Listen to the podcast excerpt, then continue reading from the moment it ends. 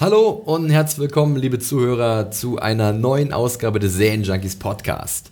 Es ist gleichzeitig auch die letzte Ausgabe unseres Game of Thrones Podcasts aus diesem Jahr zur fünften Staffel. Und wie ihr vielleicht mitbekommen habt, haben wir ja die Woche schon was ganz Besonderes zu dieser fünften Staffel gemacht, zum großen Staffelfinale Mother's Mercy. Doch, wir haben es versprochen und wir halten uns versprechen, auch wenn mit einem Tag Verspätung. Äh, wir haben uns in unserer Stammbesetzung im Podcast nochmal zusammengefunden und werden für die werten Zuhörer, euch da draußen, doch nochmal das Finale ein bisschen besprechen. Vielleicht etwas weniger umfangreich, dafür aber die ganze Staffel nochmal Revue passieren lassen. Wir schauen mal. Mein Name ist Felix, ihr kennt mich als euer Moderator und an meiner Seite sind die Verlangten, die nicht zu sehen waren bei unserem Live-Event. Zum einen äh, Hanna. Die Tittenexpertin, hallo. hallo Hanna und der liebe Mario. Shame, shame, shame. Shame, shame, shame. Shame, that's Cersei. Shame that Cersei. Ja, ja, wir arbeiten an unserem und, kleinen Studioalbum. Ja, ein geschmackloser Gag darf mir auch erlaubt sein pro Staffel. Außerdem, ihr hört vielleicht schon, wie, wie heiser Felix ist. Der hat sich, glaube ich, jetzt mittlerweile auch ganz schön ausgequatscht, was Game of Thrones ja. angeht. Er musste die Review schreiben, dann musste er das Live-Event moderieren und jetzt darf er mit uns nochmal über die letzte Folge ja. und die Staffel reden. Ich glaube, danach haben wir auch alle erstmal guten Jahr lang. Wir können unsere Batterien wieder aufladen für Game, of Thrones, Game ja. of Thrones. Ja, auch vorweg nochmal vielen Dank. Also das Live-Event via Twitch war echt super. Ihr habt um acht fleißig eingeschaltet. Wir hatten, glaube ich, über 700 Leute im Schnitt, äh, sehr konstant im, im Chat. Sagt man dann Chat? Nee, im Doch, ja. View, also im, Oder, ja. im, im Studio, ja, wie auch immer. Die das Ding gesehen haben. Genau. Und also wirklich großartig. Und ja, verzeiht nochmal, manche haben sich ja auch beklagt, dass wir zu spät das angekündigt haben. Ähm, denkt dran, wir hatten erst, äh, ich glaube, Dienstag 15 Uhr hat der Technik-Test äh, erst funktioniert. Ein Riesenexperiment, was hinter den äh, Kulissen abgelaufen war, das kann man vergleichen mit genau. dem ZDF-Fernsehgarten vielleicht. Genau, so aufwendig wie eine Game of Thrones-Folge. ja, genau, wie Hard Home. Unser Hard Home. Unser Hard Home. also das Staffel. sieht vielleicht, ihr denkt vielleicht, man macht einfach nur Kamera an und gut ist. Äh, nein, so ist es nicht. Und es war natürlich auch dazu.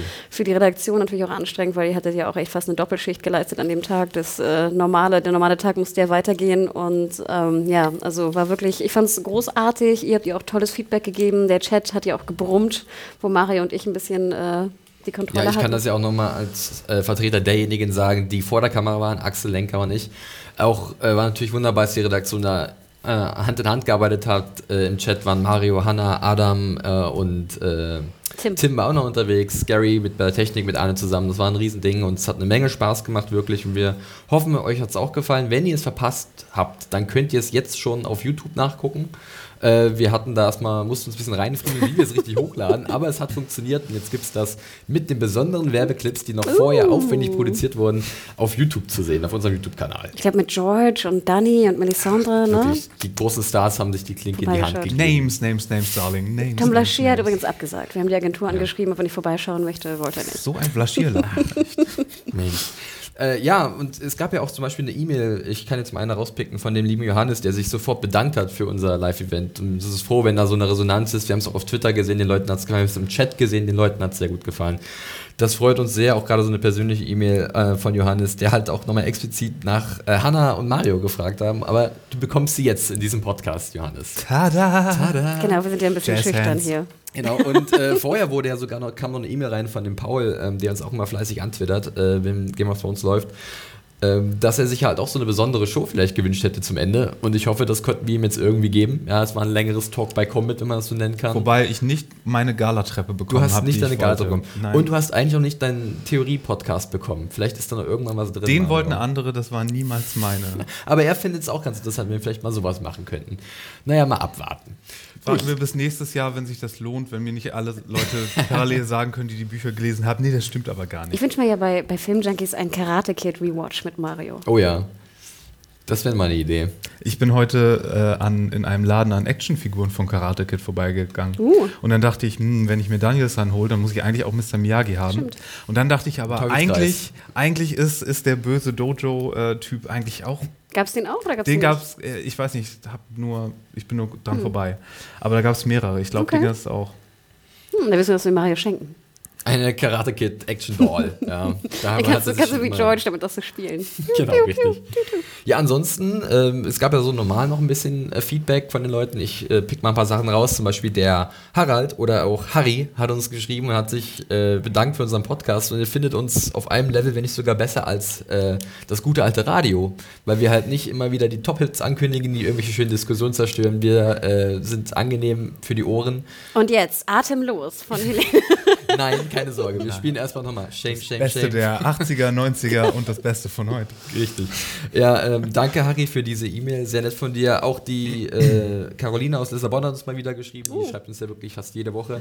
Auch nochmal danke dafür. Die hat sich auch für unseren Film-Junkies-Podcast zu Jurassic World äh, bedankt. Uh. Den können wir ja auch nochmal kurz picken. Ja, ihr könnt da auch mal reinhören. Da ist auch der Mario dabei. Picken gewesen. meintest du vielleicht pluggen?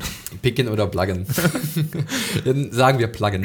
Da ist auch der liebe Mario dabei und der Adam und ich. Und wir haben dann ein bisschen über Jurassic Park, äh, genau. diese, diese ganzen Franchise gesprochen und Jurassic World. Ausnahmsweise also, mal Dinos statt Drachen. Dinos statt Drachen, ja. Nicht ganz stimmt. so cool, ich weiß, aber. Ja, und das, das super Interview mit Chris Pratt ist ja auch noch bei YouTube. Schaut stimmt, auch mal rein, ja. der war so niedlich. Oh, so viel Eigenwerbung. Aber ja, ne? wir haben es halt. Ja, wir möchten, uns, wir möchten euch bloß zeigen, was ihr alles bei uns finden könnt und vielleicht habt ihr euren Spaß dabei.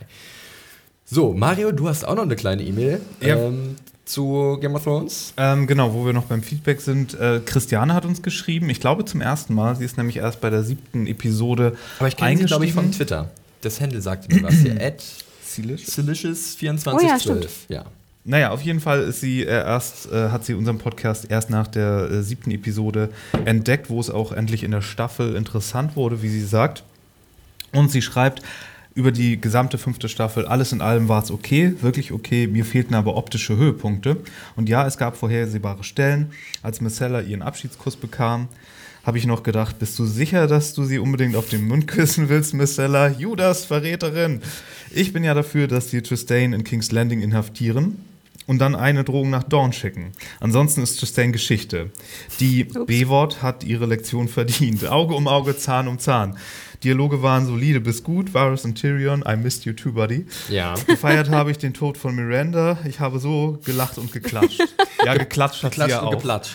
Ja. Aber, hat, hat sie ähm, eigentlich wirklich geplatscht oder hast nur du gesagt, es sei wie geplatscht? Es wäre, war für mich wie ein kleines Platschen. Es, es hat, glaube ich, so ein Geräusch gegeben. Ja? Aber ja, ich merke schon, Christiane ist so eine Hardlinerin, die sich wahrscheinlich gut mit Lenker verstehen würde. Oh ja. Ja auch, die ja auch äh, gerne mal sagt, so, aber, die hat doch auch. Aber Lenker hat nochmal ein Statement gemacht auf Twitter, äh, Hashtag NoIncest. Ja? Also, sie hat sich dagegen ausgesprochen. Ja. Genau. Und wenn dann nur schon Sorgen, wenn, wenn Lenker ihren Cousin mitbringt, oder oh das dann ist. Oh Gott, oh Gott. Entschuldige mich, Lenker, die hört hier bestimmt gerade zu. Ja. Aber ähm. wenn dann nur Cousins zweiten Grades und wenn nur sehr, sehr, sehr attraktive Cousins. Das sind die Ausnahmen. Da gibt es die Ausnahmen. Okay. Ja, danke. So, danke, äh, Christiane. Christiane, äh, das sind ja schon mal ein paar Ansatzpunkte auch später, vielleicht, wenn wir jetzt noch zu den einzelnen Handlungssträngen, äh, Handlungssträngen hinkommen. Äh, denn wir wollen ja heute auch eigentlich wie immer uns durch die Folge hangeln, durch das große Finale äh, Mother's Mercy. Wie gesagt, ich habe mich schon ein bisschen ausgeplappert, aber ihr noch nicht. Ähm, und dann könnt ihr ja gerne euren Senf dazu abgeben. Ich werde euch dann ein paar Fragen stellen. Äh, wir sind, glaube ich, mit dem Feedback soweit durch. Deswegen können wir ja auch gleich in die Episode reinstarten. Aber zuvor wie jedes Mal nochmal der Hinweis äh, auf unseren Sponsor für diesen Podcast in diesem Jahr, wie auch die letzten Jahre zuvor zu Game of Thrones. Und zwar werden wir dieses Jahr unterstützt von niemand geringeren als Sky wo ihr halt äh, die zehnte Staffel, äh, zehnte Staffel, oh. mal sehen, ob es soweit kommt, die fünfte Staffel von Game of Thrones bis jetzt immer sehen konntet. Da hast ähm, du den Herrn Lombardo ganz kurz sehr glücklich gemacht. Wahrscheinlich, ja. Ähm, immer sehen konntet und zwar immer in der Nacht von Sonntag auf Montag, ist jetzt schon vorbei, ganz klar. Aber es sollte noch die deutsche Synchro-Fassung kommen. Die gibt es ja seit dem äh, 27.04. Äh, gibt's die, ist die immer verfügbar, immer montags 21 Uhr und äh, ja, die deutschsprachigen Fans, die vielleicht das Englisch nicht so mächtig sind, die können sich jetzt noch auf das Finale freuen. Ich bin auch sehr gespannt, wie da hier Oysters, Clams und Cockles, wie das übersetzt wird. Falls jemand das mal auf Deutsch guckt, das ja. mal gerne mal schicken. Schande, Schande. Ja, genau. Ja, äh, danke an unseren Sponsor. Wir starten rein in die Episode oder habt ihr noch irgendwelche finalen Worte, bevor ich euch ausfragen werde? Jetzt los. Jetzt los. Legen wir los mit äh, Mother's Mercy, dem Staffelfinale der fünften Staffel von Game of Thrones. Kurze Frage, vielleicht auch an Hannah als Buchleserin. Der Titel, hattest du eine gewisse Vorahnung, was man vielleicht meinen könnte mit der Mother oder hat jemand, oh Mario, hast du an eine bestimmte Mutter gedacht? Nee, mir war schon von vornherein klar diesmal, dass es wieder mal eines dieser ähm, Titel Dinger ist, wo man das auf so viele Sachen beziehen kann. Und das fing ja gleich zu Anfang an äh, im Camp von Stannis. Hm. da konnte man so eine gewisse, ja, so eine gewisse Mercy bezogen auf eine Mutter ja schon da sehen. Aber ich dachte, das geht noch viel weiter. Am Ende an einer Stelle kam es dann nicht, wo ich es vermutet hätte. Ja. Ich habe nämlich gedacht, dass, äh, dass Danny ihren Drachen da irgendwie aus, äh, also von seinem Leid erlösen oh Gott, oh Gott, oh Gott. Das, das wäre natürlich übelst traurig gewesen. Das ist dann ja nicht passiert. Aber das dachte ich am Ende wäre so der Schlüsselmoment, der den Titel rechtfertigt. Aber ja, hat ja noch genug andere Sachen gegeben. Das stimmt. Ich hatte eher eine negative Konnotation und zwar dachte ich an das Finale von Staffel 3 war es, glaube ich, an Misha. Misa, Misa, ja. Misa, Weil das fand ich ja ziemlich dämlich. Also wo Dani da aus der, welche Stadt auch immer es war. Junkai, glaube ich. Welche Stadt ja. auch immer da rausgetragen ja, wird. Ähm, nö. Also das war meine Konnotation mit Mutter. Deswegen habe ich mir keine weiteren Gedanken gemacht. Okay. Ja, zum Intro wie immer eigentlich nichts. Hoppala, mein Stift. Gibt es äh, wie immer nichts Besonderes zu sagen in den letzten Wochen, außer dass mal wieder Benny auf dem Weiß äh, als Drehbuchautoren fungiert haben, genauso wie David Nutter als Regisseur. Uh, der sich mittlerweile auch schon sehr oft äh, äußern musste ja. zu den mhm. Geschehnissen in dieser Folge. Das, stimmt. das können wir und, nachher gerne nochmal aufgreifen. Und wie er sich dann dazu äußert, ob jetzt Leute oder nicht, das finde ich auch schon sehr verdächtig. Ja. Aber können wir später, wenn okay, es dann soweit äh, ist, drüber denn, reden. Ja, das ist ein gutes, guter Punkt, denn wie wir sehen werden, in dieser Episode gibt es einen sehr hohen Bodycount. Also äh, viele, viele, viele sterben, auch viele große oder wichtige Figuren. Und das wollen wir jetzt besprechen. Wir legen los mit Camp Stannis oder Camp Stannis, wie du es gerade genannt hast. Ähm, ja, wo man am Anfang eigentlich erstmal so ein paar Eiszapfen schmelzen sieht und man sich so denkt, anscheinend hat dieses furchtbare Opfer von Shireen irgendwas gebracht, denn die heißen Feuer des Lord of Light äh, wirken Wunder. Anscheinend ist der Weg frei nach Winterfell. Ja, aber da ja. hat man die Rechnung nicht äh, ohne diesen PR-Albtraum gemacht, Richtig. den ich ja Es ist ja schon mal ganz, irgendwie ganz hatte. interessant, dass mir die Sante dann sofort so, ah, guck mal hier, was ich geschafft habe. Jetzt deine Zeit geko äh, gekommen, Stannis. Ich habe die Fahnen der Boltons brennen sehen. Äh, Übrigens, das hätte sowas von ich sein können. So, ich laufe dann so durch die Welt und hier Magie, ich kann's, haha. ja, genau. Und dann irgendwie vergesse ich alles andere drumherum. Und, und dann gibt's den Punch. Ah. Ja, aber das finde ich ja immer ganz interessant bei Melisandre. Ich finde die Figur, in den Kommentaren ist es ja immer die Hexe. Mhm. Ich finde komischerweise Melisandre einfach wahnsinnig interessant, weil ich finde auch in diesem Blick, als sie die Eiszapfen anschaut, merkt man auch so ein bisschen, die war auch ganz schön dankbar, das was ich passiert ist. Ich glaube, sie war wirklich ne? ein bisschen erleichtert. Genau, weil oh, sie, mal Glück gehabt. Na, wir, wir, dürfen nicht vergessen, dass das ja alles wirklich Interpretationen sind, die sie da macht. Und im Endeffekt hat sie ja auch keinen Plan, ob es wirklich stimmt, ob es nicht stimmt. Wir sehen ja auch nachher, dass scheinbar auch eine mhm. Interpretation eine falsche war und Richtig. es ist nicht die erste falsche, die sie geleistet hat. Und das fand ich ganz interessant, wie, wie Caris von Houten das auch spielt, dieses, oh Gott sei Dank ist der Schnee jetzt weg. Ja, ne? genau. Irgendwas ist passiert von meinem Magic Shit. Das war nicht mal mein Lieblingsmoment von ihr. Ich, es, gibt noch, es gibt für mich auch einen besseren okay. Moment später dann, genau. Ähm, ja, aber gut, bis dann ist, denke ich so, hey, vielleicht wird es doch mal was mit, dem, mit der Schlacht um Winterfell, dass wir die irgendwie besiegen können, die Boltons. Jedoch kommt dann, äh, kommt dann eine Hiobsbotschaft nach der nächsten, und zwar erst die Meldung, dass die Hälfte seiner Armee ihn im Stich gelassen hat. War es die Hälfte oder waren es nur halt sozusagen die Kavallerie, die Sellswords? Ich glaube, ich habe irgendwann irgendwo gesagt, half of your army oder so. Okay. Ähm, und dann halt auch wichtig natürlich die Kavallerie, die sehr entscheidend sein kann in der Schlacht. Und dann ist also die Sellswords halt dazu, die übrig gebliebenen. Dann kommt noch der andere dazu. Und oh dann kommt der äh, dazu. Boss. Äh. Es gibt noch ein weiteres Problem. Und das war irgendwie schon ein ziemlich harter Einstieg, fand ich eigentlich. Denn wir gehen dann mit Stannis in so einen Wald und das sah eigentlich auch ziemlich cool aus. Und dann hängt da auf einmal Sillies. Hat sich selbst äh, erhangen, ja, Selbstmord begangen. Und ich dachte so, oh, das geht ja ziemlich heftig los. Nee, ja, das habe ich aber sehr kommen Hast sehen. du kommen sehen, ja? Ja, schon. War jetzt nicht so überraschend für dich. Aber, überhaupt nicht. Ja. Also al alleine, weil ich da auch schon an den Titel der Folge noch denken ja. musste und dachte so, oh ja, das wird hier das erste sein, was sich den Titel hier rechtfertigt. Und Wie habt ihr dann äh, den, den Gesichtsausdruck von Stannis oder von Stephen Delane so gedeutet? Das war ja dann so für mich so, verdammt, alles geht gerade den Bach runter, aber müssen, es kann euch umsonst gewesen sein, das Opfer meiner Tochter. Jetzt erst recht. Ich fand auch diese Sturheit, die ja auch ihn ausmacht ja. eigentlich und schon von Sekunde eins eigentlich ausgemacht hat, war jetzt auch nochmal irgendwie doppelt deutlich. Im Sinne von, shit, ich habe jetzt meine Tochter geopfert, meine Frau hat sich umgebracht, jetzt müssen wir da irgendwie durch. Wir müssen ne? jetzt irgendwie, also wir können nicht zurückziehen, nach dem genau. allem, was wir halt investiert haben. So habe ich es auch gesehen und ich muss nochmal wieder sagen, äh, dass mir Stephen Delane erneut sehr, sehr gut gefallen hat. Ich kann es nur wiederholen, Woche für Woche. Irgendwie läuft er so hinter den anderen hinterher, also mhm. keiner beachtet ihn so richtig oder vielleicht ist das eine falsche Wahrnehmung von mir, aber mir, mir hat er hier auch sehr gut gefallen wieder. Er war absolut ein Slowburn, hatten wir ja schon gesagt, in genau. den ersten Staffeln, also seit der zweiten, aber hier fand ich ihn auch richtig gut. Auch, dass er es nicht zu viel gespielt hat. Er hat das so aufgenommen und man konnte da so viel rein interpretieren, wie halt würde, jetzt oder? ist es auch egal. Also jetzt ja. durch da oder ich bin sowieso all in, um mal einen Begriff ja, weil, aus weil dem Pokerspiel äh, Weil ein anderer Charakter hätte wahrscheinlich so oder irgendwas gemacht, ja, ein ne? Nee. mhm. Also das war richtig charaktertreu eigentlich die Reaktion, das genau. war sehr gut. Ähm, dann geht er eigentlich los mit seiner Armee und das sieht schon ein bisschen armselig aus, oder? Dieser Haufen von Soldaten, die er noch hat und will dann irgendwie vor Winterfell eine Verteidigungslinie aufziehen oder so. Ich dachte auch immer so an so Computerspiele, wenn so deine Armee dann so uh, Motivation irgendwie low. Ja, ne? Wo du denkst, okay, es ist schlecht, es ist jetzt kalt, in den Krieg zu gehen. Die genau. Hälfte der Leute ist weg. Äh, alle haben das gesehen, was er mit seiner Tochter ja, gemacht so, hat. So ganz habe ich auch nicht ganz verstanden, warum er es dann wirklich macht und sich vor allem dann auch auf so, ein, auf so eine Schlacht einlässt auf dem Feld. Wo ich hm. immer denke, dann geh doch in diesen Wald, der da nebenbei ist und versuch es irgendwie von ich dort. Ich glaube, das Ganze, ja, das Ganze. Ja, er wollte ja das eigentlich als, als Siege machen, wie er genau. meinte. Und dann kamen die ja aber raus und So there's not going to be a siege. Ja. äh, und er geht ja voran, das ist ja auch sein Markenzeichen, er ist ja, ist ja eine Kämpfernatur. Aber die Masse, die da an Reiterei kommt, ich habe mich ein bisschen gefragt, wo kommt die eigentlich her? Wo wurden die untergebracht bei Winterfell? Ja, ich dachte halt, dass das jetzt vor allem auch die, die uh, Sellswords sind und Vielleicht die, die übergelaufen sind. Genau, ja. das dachte ich mir auf jeden Fall. Hatte ich auch kurz überlegt, aber ich weiß es halt noch nicht definitiv. Und ich finde ja auch, dass Winterfell jetzt, habe ich ja auch schon mehrfach gesagt, sehr viel größer aussieht als in den Staffeln vorher. Es sieht schon groß aus. Und wie fandet ihr dann diesen, diesen Shot auf diese Formation? Wahnsinn. Weil den fand ich super geil. cool. Was mir daran richtig gut gefallen hat, ist, dass man bei der Armee von Stannis noch gesehen hat, wie so ein gewisser Anteil der Leute nach hinten weggelaufen ja. ist. Also mhm. desertiert ist so im, letzten, im letzten Moment noch, als sie gemerkt haben, oh shit, was kommt da auf uns zu. Das hat mir richtig gut gefallen. Und ich persönlich bin der Serie auch nie böse gewesen, wenn sie dann bei solchen Schlachten einfach gesagt haben, Cut und gezeigt haben, was dann War ja so. Als, als Aftermath passiert. Genau. So, das hat mich überhaupt nicht gestört.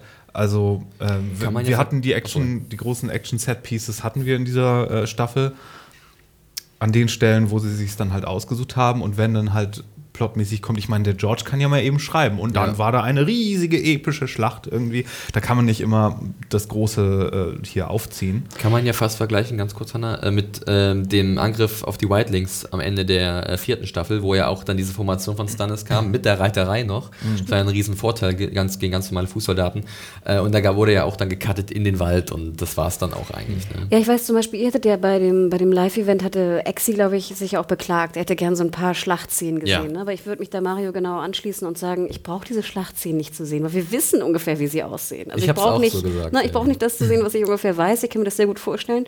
Und ich fand sozusagen diese Totale, wo dann auch so von den, von den Angreifern von Winterfell dann so die, die, Kav die, Kavallerie so ja. von der Seite runtergeht, fand ich super geil. Fand ich auch sehr cool. Ja. Ja, ähm, der Kampf ist dann doch relativ schnell zu Ende. Ähm, die werden halt vernichtend geschlagen. Äh, Stannis kann sie noch kurz behaupten gegen zwei einfache Soldaten. Ja, das fand ich so ein bisschen strange, weil ich immer denke, wäre ich jetzt äh, die Winterfell-Armee, würde ich ja ungefähr, ich weiß nicht, 100 Mann auf Stannis schicken. Weil ich immer denke, wenn wir den jetzt irgendwie töten, dann werden die ja alle desertieren. Und die haben ja offensichtlich nicht damit gerechnet. Die dachten, oh, jetzt stehen wir wir fashion-jungen Krieger hier vor diesem älteren Herrn und dann. Vielleicht ist auch die nee, Frage, nee, nee, nee ich meine nicht die beiden, die kamen, sondern im, im Kampf, also in Ach der so, Schlacht. generell. Okay, ja. Weil ich dachte, man geht dann automatisch immer sozusagen auf den Anführer logischerweise. Ja, ist ne? natürlich die Frage, er ist halt am Anfang der Schlacht vorne an der Spitze und wie schafft es dann zurück in den Wald, wie genau. werden sie zurückgedrängt, diese ganze Mechanik wird nicht erklärt. Ja, ich dachte, es sollte einfach nur noch eine, eine, Ode sein eigentlich an Stannis, dass er halt wirklich auch ein guter Kämpfer ist. Ja, mhm, schon. Ja. Ne? Und ganz ehrlich, ich habe hier was komplett anderes erwartet. Da hat mich die Folge so überrascht, als sie gesagt haben, okay, Melisandre ist jetzt jetzt weg.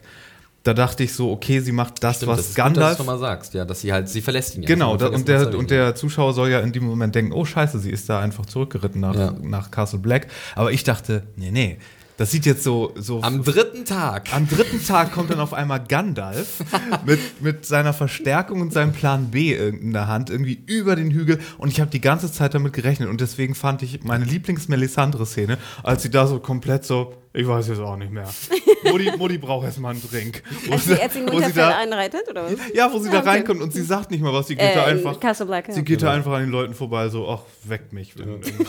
Hat irgendwie nicht so geklappt, der Plan mit dem Lord of Light. Ja. Meine Lieblingsszene war ja da jetzt im Wald, wo wir Stannis sehen, wie er sich so, ich weiß gar nicht, was zuerst war, wo er sich so hinsetzt und dann so, ah, so, so ein bisschen rum äh, so, ja, genau, das stimmt, ja. Das fand ich war eine wunderschöne Szene. Ich weiß gar nicht, ob es. Genau, es war wirklich so, weiß nicht, ob nachdem er sozusagen die beiden besiegt hat oder vorher. Kann sein, er war genau. ja dann am Bein verletzt. Genau. Wir können jetzt ja mal so ein bisschen rübercutten und zwar zu Brienne, weil die tritt ja dann auf ihm gegenüber und will dann ihre Rache einfordern für Renly.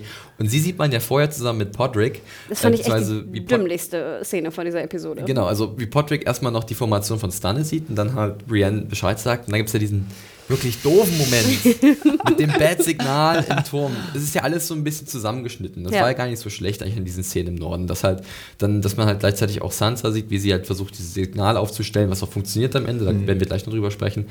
Und dass es halt dann wirklich anfängt zu leuchten in diesem Turm, aber genau ja. in diesem Moment muss ich halt Brienne wegdrehen. Also ein bisschen konstruierte ah. Folge der Events darf man solche ja, ich glaube auch. schon. Es ist halt nur frustrierend. Es, es ist halt ist einfach frustrierend. Ja, vor allem, ich dachte, warum macht ihr denn sowas? Lass doch einfach sozusagen Sansa die Kerze hinmachen und dann siehst du aber Cut, wie, ich weiß nicht, Brienne mit Stannis redet. Who cares? Das hätten wir uns schon denken ich, ich können, glaube, dass sie da immer hingestartet Ich glaube, die Idee dahinter war einfach auch, um zu zeigen, dass sich Brienne jetzt halt nicht dafür entscheidet, dem Schwur von Catelyn nachzukommen, Sansa zu retten, sondern ihrem Schwur, den sich selbst äh, aufgetragen hat, Renly zu rächen. Und Wo ich denke, wenn du drei Wochen lang auf den scheiß Turm geschaut hast, vielleicht auch verständlich. Eben, das, das kommt, da kommen wir jetzt ziemlich gut hin. Zu, und zwar zu diesem Moment zwischen Brienne und Stannis, dass halt dann Stannis anscheinend von Brienne umgebracht wird. Stannis bleibt ja, sagt ja auch am Ende so, ja, bringen wir es hinter uns, ja. ihr weißt ja komplett. Im Namen des Mondes äh, von Stannis werde ich äh, dich bestrafen. Und ja, genau. Diesen Moment, ich hatte so Angst in diesem Moment um Brienne. Du hast keine Ahnung. Ich dachte, oh Scheiße, während du dein Ding jetzt aufsagst, hast du gleich einen Pfeil im Kopf. Die bringt doch jetzt Stannis nicht um. Mhm. Und wirklich bis zum Ende der Szene, und ich bin immer noch nicht davon überzeugt. Ich meine, wir haben den Kill nicht gesehen. Klassische die, Regel, die, wir haben es auch im Live-Event gesagt, wenn du den Tod nicht live, also nicht onscreen siehst, ist der Charakter Die, die kommende? Staffel nicht. könnte damit anfangen, dass wir da nochmal sind und dann hat sie wirklich einen Kopf, im, äh, einen Pfeil im Kopf. Aber ich meine, Regisseur David Nutter hat ja gesagt, so, nee, Stannis ist tot und das zu zeigen wäre halt irgendwie gratuitous, also äh, gewesen und das wollte er nicht. Okay. Weil du hörst ja auch so, man sie holt auf und du hörst den Schlag. Ne? Es ist jetzt nicht so, dass jetzt kurz vor dem Schlag irgendwas ja. passiert, du hörst den Schlag. Es gibt ja den Matchcut dann mit, mit Ramsey, mhm. äh, wie er halt noch einen umbringt, einen von den Soldaten von Stannis. Ja. Und es war halt wirklich ein bisschen seltsam, dass sie es nicht gezeigt haben. Natter hat es gesagt, für ihn war es überflüssig, es zu zeigen, weil es deutlich war. Stannis äh, war am Ende mit seinem Latein, er hat alles verloren, was er hatte, wurde verlassen von Melisandre etc. Von daher war er dann auch damit, also er hat sich damit abgefunden, jetzt zu sterben. Was mich so ein bisschen auch gestört hat an diesen Szenen war, dass halt ähm, diese Rache für Brienne gefühlt ein bisschen unverdient war, weil sie nichts dafür getan hat. Das hört sich so ein bisschen komisch an, aber. Wie meinst du das? Na, dass er sie war halt, so ein bisschen auf dem Silbertablett. Ja, also, dass, dass, sie, dass sie halt auf einmal die Nachricht bekommt von Patrick, hey, Stannis ist jetzt da. Und sie, gut, dann kann ich ja schnell meine Rache erledigen. Und ich hätte mir irgendwie eher gedacht, dass sie vielleicht dann aufgebaut wird, dass sie halt aktiv Rache sucht und nicht halt durch einen glücklichen Zufall dazu kommt, Randy, für Randy Gerechtigkeit einzufordern. Und ich glaube, und ich glaube, wir hatten uns auch gefragt, so wie soll sie denn an Stannis rankommen, als sie äh, da in die gleiche es war wieder ein bisschen konstruiert, das Ganze. Äh, komplett. Ja, was, was aber nicht, wen, nicht, weniger und nicht mehr als das, die Rachefeldzüge, die Arya bisher Es war, ja. es war stringent ja. konstruiert. nee, was ich ja mich fragte, wäre ich jetzt Brienne und würde auf diesen, auf diesen Turm starren. Und ich sehe jetzt, oder ich höre jetzt von Podrick, dass da jetzt die Armee von Stannis ist, die aber sehr viel kleiner ist. Das wird ja Podrick auch gesehen haben, mhm. als die Armee von Winterfell. Würde ich ja sagen, hm, Jetzt ich gehe mal davon aus, genau, dass Stannis auf jeden Fall vielleicht stirbt im Kampf. Also gehe ich jetzt nach Winterfell, weil die alle ausgeritten sind.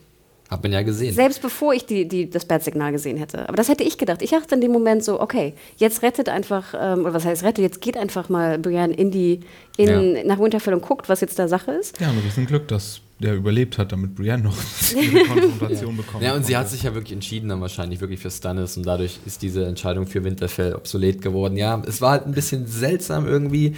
Äh, ich meine, Gwendolyn Christie hat es auch irgendwie bestätigt, dass halt Stannis tot ist.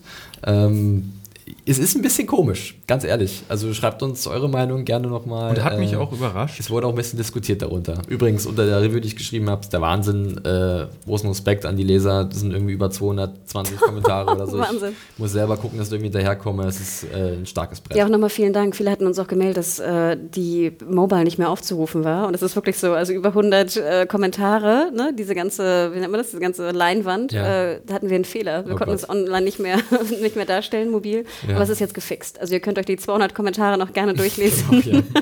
Mario, du hattest mal einen Gedanken? Ich war sehr überrascht von Stannis Tod, muss ich sagen, ja. weil ich weiß nicht, ob du dich erinnerst, aber ich habe vor Monaten mal einen Text über Game of Thrones geschrieben, wo ich einen Charakter recherchieren musste so ein bisschen. Da ging es um den Banker von Iron Bank, gespielt von Tico Mike Gatiss. Naharis, so wie er hieß, ja. Ja, und in dem, in dem Wikitext von ihm stand dann irgendwie bladibladibla, bla, irgendwie King Stannis. Und dann dachte ich schon, ich hätte mich sehr gespoilert in dem Sinne, dass Stannis irgendwann auf dem Iron Throne landet. Und ich habe deswegen immer gedacht, so, okay, ob das jetzt und du hast das noch versucht, das zu relativieren. Nein, nein. Und King Stannis meinten die wirklich nur innerhalb seines Camps, von, dass ja. er immer der als König bezeichnet würde. Aber ich dachte wirklich die ganze Zeit so, okay, das sieht man nicht so kommen, aber es würde schon Sinn ergeben, wenn er jetzt da bei dieser labilen Situation irgendwann in King's Landing landet, dann könnte ja. er das schon übernehmen und das wird Sinn ergeben. Und deswegen, ich habe ihn jetzt als riesengroßen Spieler die ganze Zeit im Kopf gehabt und bin äh, sehr überrascht ich von dem. Ich gebe Tod dir gewesen. recht. Ich muss auch sagen, ich hatte das Gefühl, sie hatten ihn auch in die Richtung etabliert in der fünften Staffel, ganz klar am Anfang. Und dann hatten sie halt diesen Moment mit Shireen und da hat er auch so viel Sympathien wieder eingebüßt bei vielen Zuschauern auch. Und ich glaube, nicht wenige waren dann in gewisser Art und Weise zufrieden, dass er jetzt gestorben mhm. ist, dass er seine, äh, seine Rechnung bekommen hat. Also eine gerechte Strafe für, für den Mord oder für, die, für das Opfer von Shireen. Äh, aber ich hatte eigentlich auch gedacht, jetzt habt ihr so viel mit dem gemacht und ihn so etabliert und auf einmal stirbt er. Und dann war ich halt so ein bisschen, okay, kann man, es ist eine konsequente Entscheidung, aber ich dachte, da kommt vielleicht doch mehr. Vor allen Dingen, weil es so lange gedauert hat, bis er auch irgendwie interessant wurde als Figur. Ja, ne? das finde ich so ein bisschen ja. schade, weil ich fand es jetzt sehr interessant. Ihn, und ich fand auch genau, ich fand diese Frage ja auch was bist du bereit zu opfern ne? ja. für den scheiß eisernen Thron, ne? let's face it, oder für deinen dein König-Anspruch. und da fand ich es dann immer wahnsinnig interessant. Und ich finde es ne, jetzt auch ein bisschen schade. Schade. Und wenn er wirklich tot wäre, wäre es auch wirklich schade um ja. Stephen Delane. Ja. Ja, absolut. Aber ich finde, er sollte seine eigene Serie jetzt kriegen. Ich, finde, ich finde, gut als Cop oder so das, vorstellen. Das Dennis Days, ganz früh, äh, als er noch, was ich so 18, 20 war. Ach nö, Grimmiger, der muss nee, sehr langweilig ich möchte gewesen eine neue, Eine neue Krimiserie. Neue Krimiserie. Er hatte ja The Tunnel, glaube ich, oder? Mit, ja, äh, stimmt. Das war eine britische. Kriminalserie. Da war er übrigens eher der ausgelassen Lustige und seine Ermittlungspartner. Äh, seine Aber so Ermittlungs Dead, Dead Pen hoffentlich so. Also nee, er war da wirklich so der alberne Jokemacher und seine, seine Ermittlungspartnerin war dann eher die stoische, ja, okay. ah, schwer zugängliche. Okay. Das war sehr witzig, ihn so mal zu sehen. Also, falls ihr mal gucken wollt, The Tunnel. Ja. Äh, französisch-britische Koproduktion. Äh, ja, nee, auf jeden Fall die, die ähm, mit ihrem Lord of Light, die muss mal irgendwie eine bessere Kristallkugel sich ja, ran schaffen. Auf die können wir ja nachher nochmal zu sprechen kommen. Das war zum, nix. Zum letzten Handlungsstrang in Obwohl wir ja nicht vergessen dürfen, und das dachte ich immer schon, sie ja. hatte ja immer nur gesehen, dass die Boltons geschlagen werden. Richtig. Sie hat ja nie nicht wirklich Stannis gesehen, wie er irgendwie Ramsay oder Bruce umbringt. It's in the detail. Ja, wirklich. Details Im Kleingedruckten. Ja, es ist halt eine Interpretation, ne? Ich ja. meine, wenn du jetzt die, die Boltons irgendwie am Boden siehst, ja, was heißt denn das? Okay. Hm. Ach, die waren nur schlafen.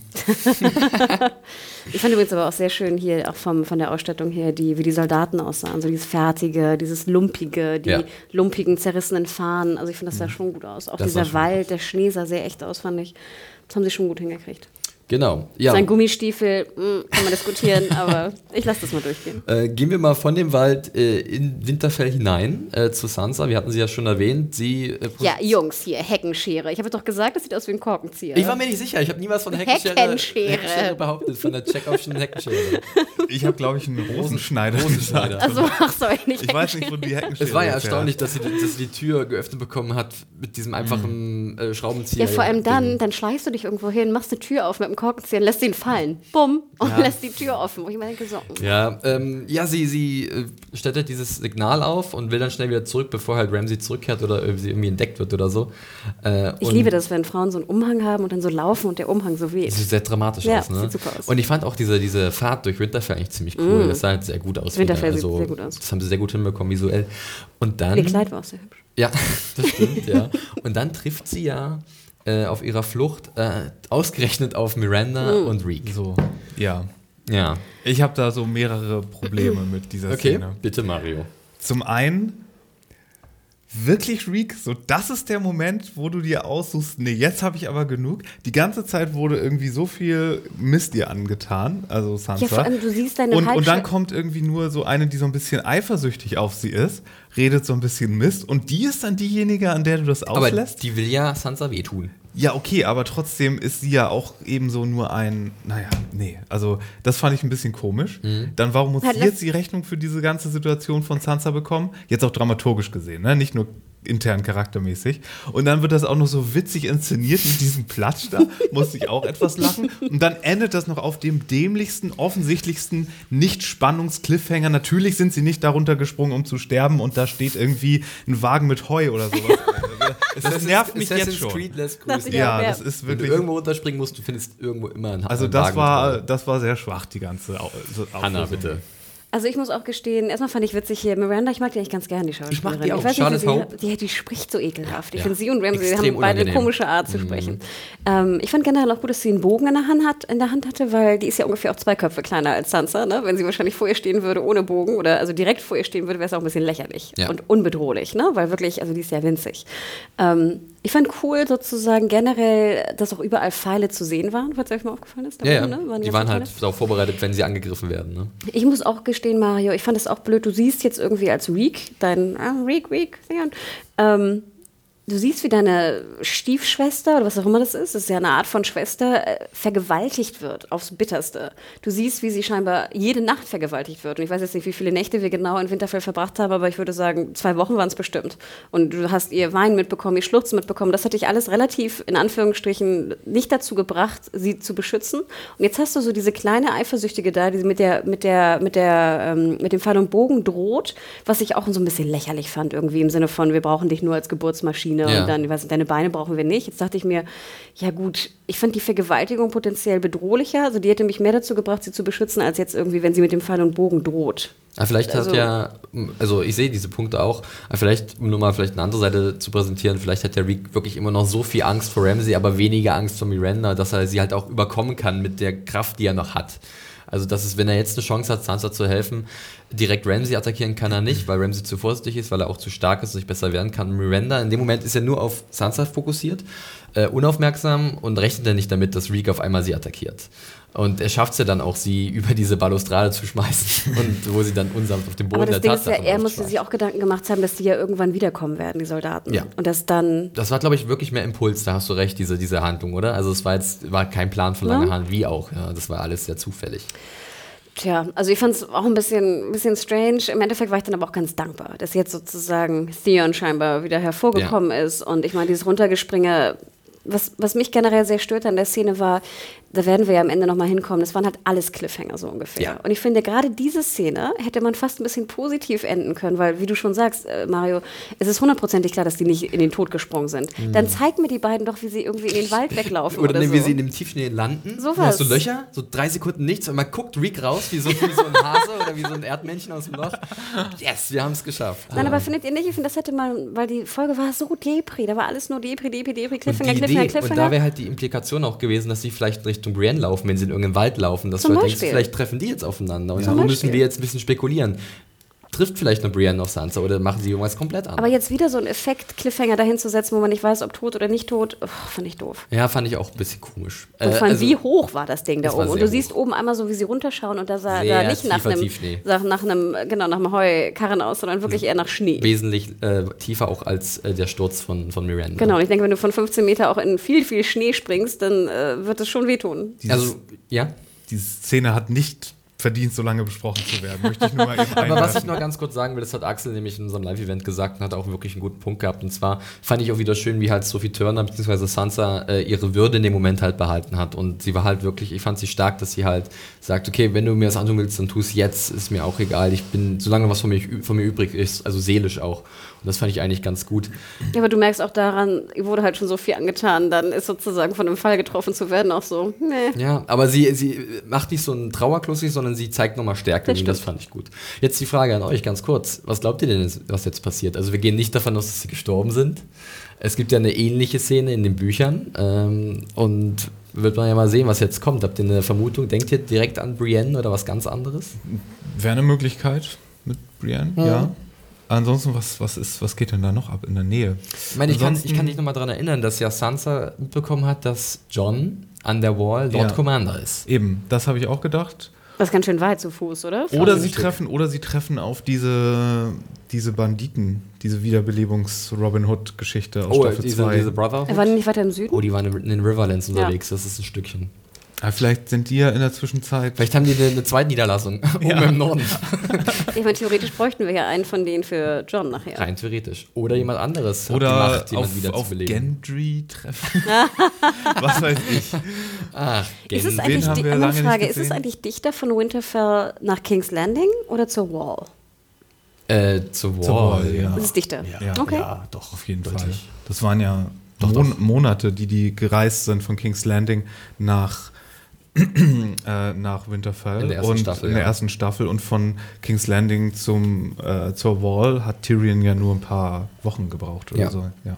Von Winterfell zur Wall. Ja. Okay. Ähm, ja, was mir generell noch an diesen Handlungssträngen im Norden aufgefallen ist, ich weiß nicht, wie es euch da ging, ich fand das alles auf einmal ein bisschen dolle gehetzt. Weiß nicht. Also es ging alles einmal so Schlag auf Schlag. Vielleicht lag es doch an diesen ganzen Cliffhangern, die mich so frustriert haben, dass ich nicht weiß, was jetzt passiert. Klar, das ist eine Art und Weise, uns äh, wieder ein bisschen, also dass wir dranbleiben wollen unbedingt, dass wir vielleicht aufgewühlt werden oder so. Aber mein Eindruck war, dass hier alles auf einmal so Schlag auf Schlag passiert. Aber sie müssen es auch gar nicht aus strategischen Gründen unbedingt machen, weil ihr habt eure Bestellung über alle Staffeln, die ihr wollt. Ihr braucht hier nicht künstlich irgendwie irgendein werden so Network oder so überzeugen, überzeugen wollen. So bitte, bitte, noch mehr Folgen. das ist doch gerade so spannend. Ähm, nee, das habt Ich ihr nicht so, nötig. Ich musste so ein bisschen an das denken, was wir letzte Folge besprochen hatten, wo ich noch meinte, so, oh, ne, nächste Folge werden wir aber lange in Bravos verbringen müssen oder irgendwas. Ne? Und du meintest so, oh Gott, da ist noch so viel, ne, so viele Themenbereiche, die wir abschließen müssen. Und ich finde, jetzt haben sie sich einfach dazu entschieden, das ratzi-fatzi zu machen, ungefähr in allen Bereichen. Und das merkt man, oder? Ja, und ich denke ja immer, so stelle ich mir das halt vor, wenn du in so einem Writers Room bist, dann gehst du ja die zehn Folgen durch. Ne? Und du guckst sozusagen, welche Story Arcs du in welche Folge packst. Und dann dachte ich mir so, hm, in acht machen wir Hard Home, dann machen wir die neun und in zehn machen wir das, das, das, das, das, das, das, Eigentlich das und das. alles. Und dann dachte ich mir, ist auch irgendwie komisch. Du fängst am Anfang recht ruhig und besinnlich an, nimmst dir viel, viel Zeit, vielleicht zu Lücke. viel Zeit. Mut zur Lücke. Und dann nachher haust du wirklich was weg, dass du was in drei Folgen hättest machen können. Ja. Ja, es ist schon so. Also vom Eindruck, den Eindruck hatte ich auch. Und schreibst komplett irgendwie meine zweitliebste Familie raus. Irgendwie jetzt, wo meine Fischköpfe nicht mehr da sind, jetzt kamen die Tyrells auch die Hälfte der Staffel gar nicht mehr vor. Okay, okay. Ja, äh, zu denen kommen wir gleich Mario, noch. was ist deine drittliebste? Dann werden die auch rausgeschrieben. Die Starks? Das sage ich nicht. Das sagt er nicht. Ja. Ich überlege gerade. Hm. Nee, naja. Äh, Ich ja. habe mir darüber auch gar keine Gedanken Okay, gemacht. gut. um zu Ich hätte ich hab überlegt, wie man vielleicht noch nehmen könnte, der dir richtig wehtun würde. Ah, du hast recht, wir haben hier Or- Orlana, haben wir nur ein oder zweimal gesehen, ne? Ja, und Marjorie Ja, und vor allen Dingen verrotten jetzt Cliffhanger-mäßig die anderen beiden Tyrells noch im Knast, ohne dass wir da eine Auflösung Ja. haben. Jetzt, wow. Ja, da sprechen wir gleich noch drüber, wenn wir nach King's Landing kommen, oder vielleicht können wir das nochmal da erwähnen. Zunächst aber begeben wir uns mal rüber von der Wall, beziehungsweise Wall sage ich schon, äh, aus dem Norden von Westeros rüber nach Essos, nach Bravos, und Oh, zwar zum boy. Handlungsstrang von Arya. Holy shit. Oh boy. Der war cool. Also ich muss sagen, ich, ich habe es ja immer wieder gesagt, ich mag diesen Handlungsstrang sehr gerne oder ich mochte ihn sehr gerne in dieser fünften Staffel, weil er halt auch so geheimnisvoll war und weil da Dinge passiert sind, die einfach übernatürlich waren. Ich zitiere Mario, Magic Shit. Magic Shit. Und das funktioniert dann fantastisch da. Ich habe einige Gedanken zu dieser Szene oder diesem ganzen Ja. Setting da. Erstmal, okay. Fangen wir Der- im Brothel an. Wir Der fangen im, im okay. Bordell an. Da war einiges sehr lame, muss ich sagen. Erstmal, erstens, okay, wir haben total das vorausgesehen, was unbedingt passiert. Richtig. Zweitens, dass das Mädchen da Aria ist, das hat auch jeder Obvious. kommen sehen. Drittens, ich bin kein Fan davon, wenn sie jemanden, der zum Beispiel, aber das ist ein generelles Filmproblem, wenn jemand schon irgendwie eine widerliche Charaktereigenschaft hat, dann bekommt er irgendwie äh, Sadismus oder Sadismus oder Sadomasochismus irgendwie obendrauf noch, Ja. sodass dass diese ganze, diese ganze Neigung irgendwie kann nie neutral oder mit einem gesunden Menschen in Verbindung gebracht werden. Das ist immer so super sleazy und so und diese ganze, wenn es mal irgendwo um eine SM-Szene äh, Szene geht, dann ist es auch immer so total das abgefuckte Setting und so und das finde ich immer ein bisschen komisch, dass das immer gepaart wird. Jetzt muss er auch noch Sadist sein neben seiner, seiner Kindesmissbrauch-Sache. Das, fi- das nervt mich persönlich immer ein bisschen. Wo ich ganz dankbar war, ich hätte ungern jetzt gesehen, wie er eins von den Mädels da irgendwie ja, ja, um pädophiliert. Gottes Willen, um Gottes Willen ja. Ja, okay, aber dann braucht er doch noch nicht noch extra irgendwie, dass er die verhaut. Reicht es nicht, dass er irgendwie sich an den vergeht, ohne dass er dann schlägt und dass ihm das. Wie gesagt, das ist nur so eine Sache, die mich immer nervt, dass das nie irgendwie eine neutrale äh, äh, Neigung von Leuten sein können. Das muss immer gepaart werden mit was noch widerlicherem äh, oder widerlich überhaupt. Und nun ja, dann kam halt diese Sache und holy shit, das, das war schon sehr cool. Ich dachte ja, ich hatte ja so ein bisschen Angst, dass wenn sie das machen, dass Arya dann, und ich mag ja, wie äh, Marcy Williams spielt, total, aber sie hat ja, wenn sie dann so, so forceful wird, hat sie ja diese Art und Weise, wie sie spricht. I'm Arya Stark and I'm bla bla bla. Aber was sie hier rausgeholt hat, diese Kälte, meine Fresse, wo kam das denn auf einmal her? Also das war, das war, das war leider sehr cool, ja.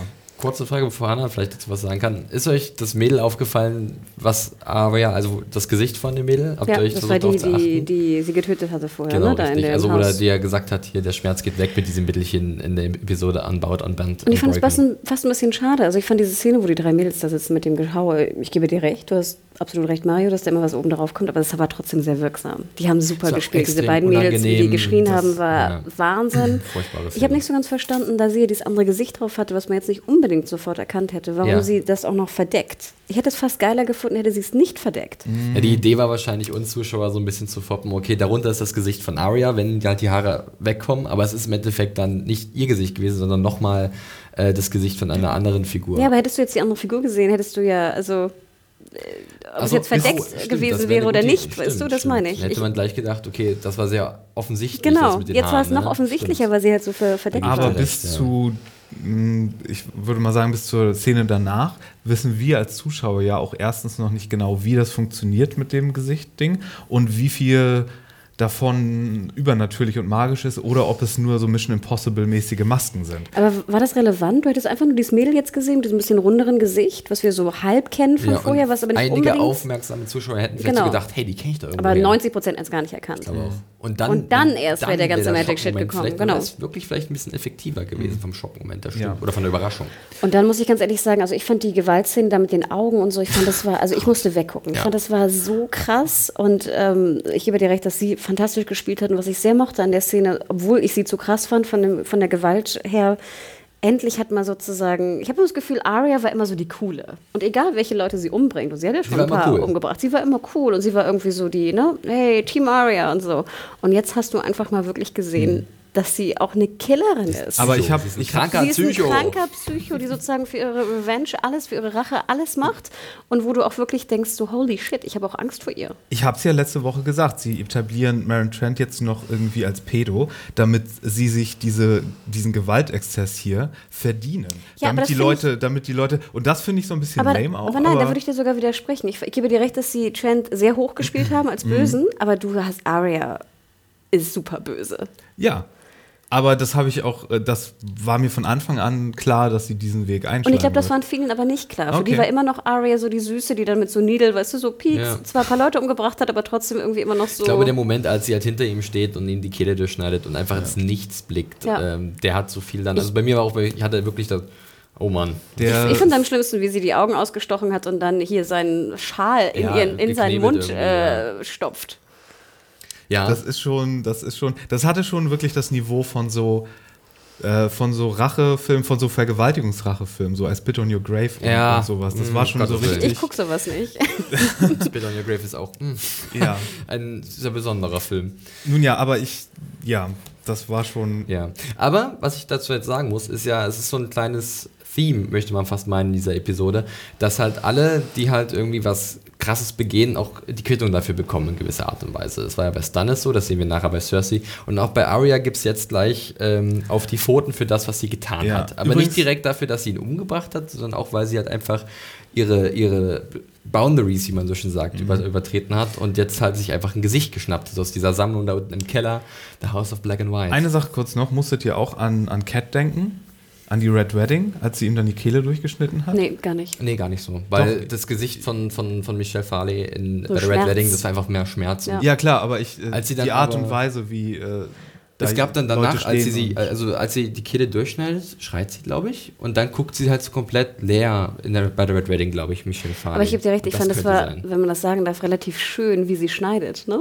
Das war wirklich so einmal. Also gab's so, vielleicht gibt es so eine kleine äh, Referenz. Du sagst so wie Mutter, ja. so Tochter, wie heißt es? Tochter wie Mutter? Oder wie nennt man nee, das nee, nee, nicht wie, nicht wie Cat den Schnitt macht, sondern wie sie dann getötet wird. Ach, wie sie getötet wird. Ach so. Weil sie geht dann doch auf die Knie und dann kommt irgendjemand hinter ihr und dann. Oh. Ja. Nun ja, nun ja. Noch kurz, das letzte, was ich noch sagen wollte zur Folge. Ja. Ich habe mich ja immer gefragt, ähm, Buchkenner werden ja wissen, diese Storyline in abgewandelter Art und Weise gibt es ja auch im Buch ein bisschen länger fast. Mhm. Ähm, ich hätte mir wirklich gedacht, dass, was ich ja auch meinte letzte Folge, wir müssen halt viel Zeit in Baros, Baros verbringen, weil anher diese Storyline schon so lang ist. Und da fand ich, haben sie das jetzt aber ganz gut geschafft. Ich meine, die Szene war insgesamt vielleicht fünf Minuten lang, wenn überhaupt. Und ich fand, das haben sie super hinbekommen. Ja. Das war Spannung, bop, bop, bop, Und dann Minuten. noch einen schönen What the fuck-Moment am Ende. Genau. Ja. Da Und kommen wir jetzt hin. Ähm, House of Black and White.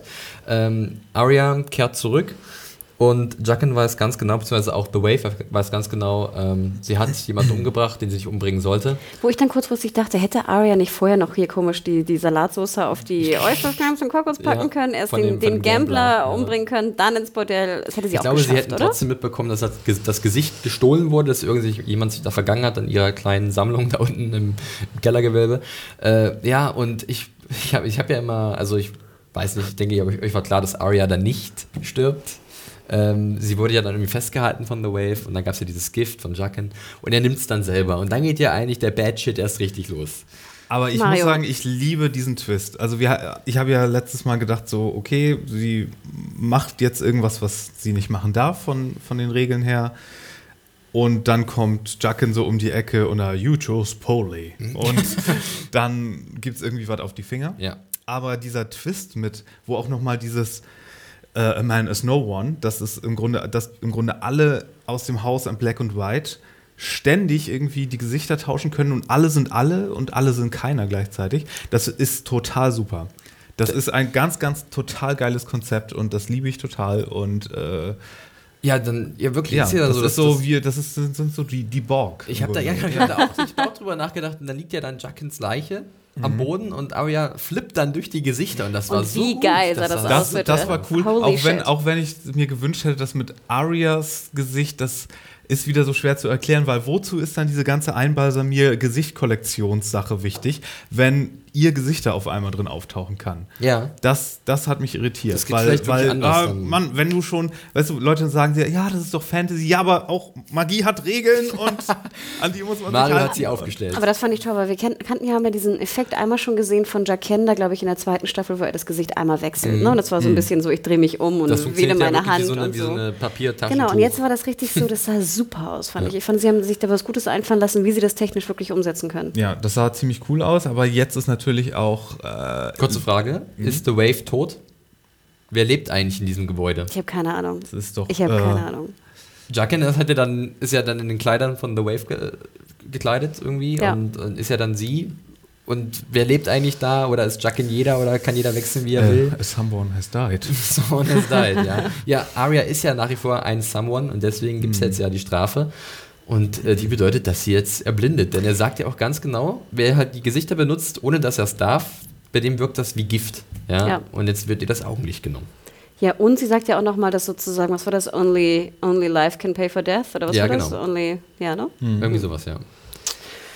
Ja, also ich habe es ja auch schon so ein bisschen in der Review geschrieben, ähm, dass sie jetzt, glaube ich, nochmal so ein bisschen diesen, diese Buchhandlung ummoscheln. Da gibt es nämlich auch so eine ähnliche Entwicklung, die ist aber irgendwie noch vor den Entwicklungen, die jetzt schon passiert sind und das ist alles so ein bisschen durcheinander und ich bin gespannt, was sie jetzt daraus noch machen. Genau, vielleicht kann man das kurz erwähnen. Eigentlich ist das, ist das Blindsein ein Teil ihrer Ausbildung, damit genau. sie sozusagen lernt, No One zu sein. Mhm. Und deswegen ist es sehr strange für Buchleser jetzt auf einmal, dass eigentlich am Ende der Ausbildung sie jetzt noch blind wird. Als Strafe tatsächlich, genau. ja, wirklich. Ähm, und jetzt wird man sehen, wohin die Reise geht. Ich finde es super spannend. Äh, ich weiß nicht, man könnte wieder ein bisschen theoretisieren, aber eigentlich ich weiß nicht, was man sich da ausdenkt. Ich hätte noch eine Frage. Und zwar, dieser Gambler, der wird doch sozusagen, kommt nur auf die Kill-List ungefähr vom House of Black and White, weil irgendwer mhm. da reinkommt und sagt, der ist böse. Ja. Hätte nicht auch Arya eigentlich offiziell ins Haus reingehen können und sagen Mit so können, hier. mein Name ist Nein, Guy Incognito. Ich hätte hier einen Kandidaten. Nein, aber theoretisch, ich meine, hätte sie sagen können, hier, der ist der, der Kinder, der pädophile ähm, Sadist, äh, den müssen wir umbringen.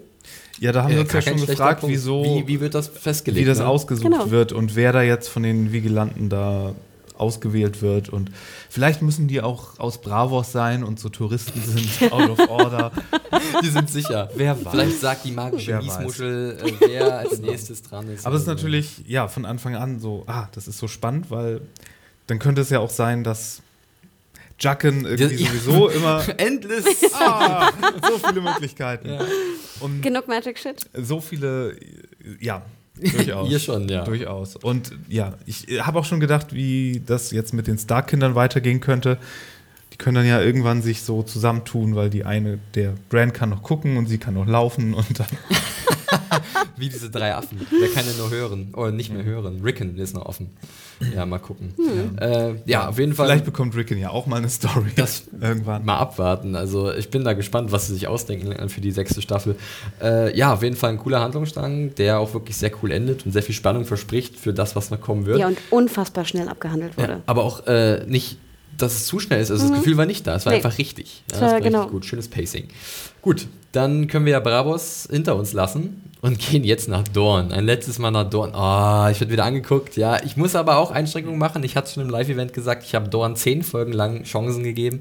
Sie haben sie leider nicht wirklich genutzt. Deswegen war ich jetzt im Endeffekt auch enttäuscht von Dorn, dass da nicht mehr viel passiert ist. Obwohl ich eine Einschränkung machen muss.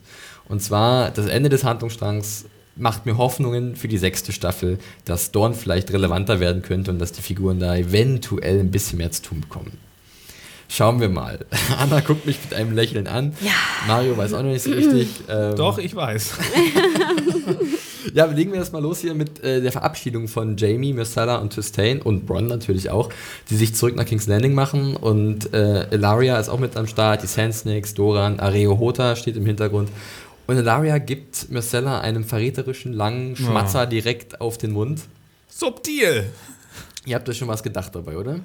Es, es fiel einfach auf, ne? Mhm. weil es einfach ein bisschen strange war. Aber das hat mich gar nicht so gestört. Ich finde, das war eigentlich ganz gut. Also ich finde, das hätte ja. man auch noch irgendwie als halt Abschiedsgeste ja. von halt irgendwie den Dornish äh, interpretieren auch. können, gerade weil sie irgendwie mehr sexy sind und nachher küssen sie sich halt lange auf den Mund, who cares. Genau. Ähm, ich fand auch die, das Setting sehr schön. Es sah halt aus wie so ein schöner Ponton irgendwo in mhm. Kroatien. Es war sehr hübsch, auch sehr simpel, was ja. ich auch immer gut finde. Ähm, jetzt kommen verschiedene Sachen. Also, der Pussy-Spruch von Tien, fand ich, war mit Abstand das schlimmste, ja. der schlimmste Satz, der, glaube ich, jemals bei Game of Thrones irgendwie geäußert Furchtbar. wurde. Good girl, bad pussy. Nein. Ich weiß nicht, was ich schlimmer finde, den Satz oder hier Brienne, wie sie sich umdreht und dann die Leuchte, die, die das Bat-Signal angeht. Beides fand ich war sozusagen cringe-worthy. Ja. War nicht gut. War nee, es, es schlägt immer noch nicht meine Cringe-Szene. Ist das deine Cringe-Szene? Ich glaube, das war in der dritten Staffel, als ich glaube, ich habe das auch schon mal erzählt, als Podrick aus dem von Tyrion spendierten ah, Bordell zurückkommt Bordell. Ja. und er bringt das Geld wieder mit und äh, sagt, äh, er war halt so gut. War Podrick. war Podrick Lass halt. den kleinen Podrick. Nee, das ist ein, ein dermaßen Missverständnis wie Sexarbeit, worum es da geht. Es geht nicht darum, dass. Äh, ich fange nicht wieder an. Ja, okay. okay. Und dann kommen wir ja sozusagen aufs Schiff. Ja. Und dann fand ich es ein bisschen. Oh, sah wieder schön aus, muss ich wieder immer äh, erwähnen. Diese Interiors, also diese, diese Inneneinrichtungen, diese Kammern, auch im Schiff hatten wir schon mehrere Szenen, diese Staffel, sehen immer sehr schön aus, sind gut ausgestattet. Und dann natürlich diese sehr herzerweichende Szene. Aber das fand ich halt auch schon so schade. Wir sind es jetzt schon so gewohnt gewesen durch die letzten Folgen, dass immer, wenn was sehr herzerwärmendes passiert, irgendwas Böses danach passieren muss. ja, es gibt eine Formel. Ist, ja, und das finde ich ist fast schon so ein bisschen Sie Man haben lässt es sich so nicht oft, mehr drauf nee, ein. Genau. Die haben es schon zu oft, sie haben uns schon zu oft Es ist wie so ein Bully, der kommt, nee, ist doch alles okay. Genau, genau. Als würde ich dich hauen. Komm doch ruhig her. Bam, bam, bam. Wer, genau, und das, das, wer haut dich denn? Und das haben wir jetzt schon fünf, sechs, sieben Mal erlebt, dass ich jetzt halt nicht mehr komme, ne? Ja. Du kannst jetzt hier mich locken, so viel du willst, ich komme nicht mehr. Und das fand ich halt ein bisschen schade, weil ich fand es einen sehr schönen Moment. Das ich fand gerade ja. auch, dass Jamie endlich mal ein bisschen, äh, hier Costa Waldo mal ein bisschen zwar immer noch nur blicken konnte, aber trotzdem fand ich es auch einen schönen Moment. Er durfte ja auch ein bisschen was sagen und es war wirklich ein schöner Moment. Das muss, muss ich jetzt auch mal reingrätschen, weil mir gefiel das sehr gut, wie er halt so richtig, äh, er will ja diese Anerkennung seiner Tochter und er will ja sagen, dass er, dass er ihr Vater ist. Warum?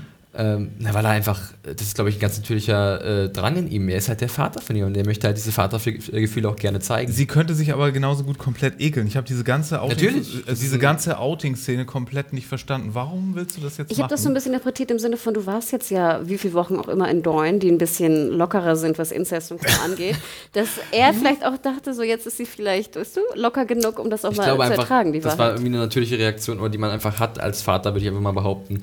Wenn du ein Kind hast, dann möchtest möchtest du auch wirklich. Nicht, wenn dein Kind denkt, du wärst der Onkel. Oder wenn du davon ausgehst, dass das Kind denkt, du Vielleicht bist der Onkel. Vielleicht ist es auch egoistisch hab, gedacht von ihm in dem Moment, ja. klar, dass er halt nicht an Marcella denkt, aber es ist ja dann so, dass die, das sie halt war, wirklich das akzeptiert. Was mich stört, ist, das war nicht so sehr auf. Ich glaube, das wurde nicht so sehr aufgrund von Jamies Charakter äh, Motivation herausgeschrieben, sondern nur, damit wir diesen versöhnlichen Moment mit Marcella haben, damit uns dann der Teppich unter dem Boden weggezogen ja, werden kann und dass sie dann sterben kann, ja, nachdem wir das hatten. Das hatte, das äh, lass, lass mir, lass mir diese herzliche Szene, Mario. Ah, na gut.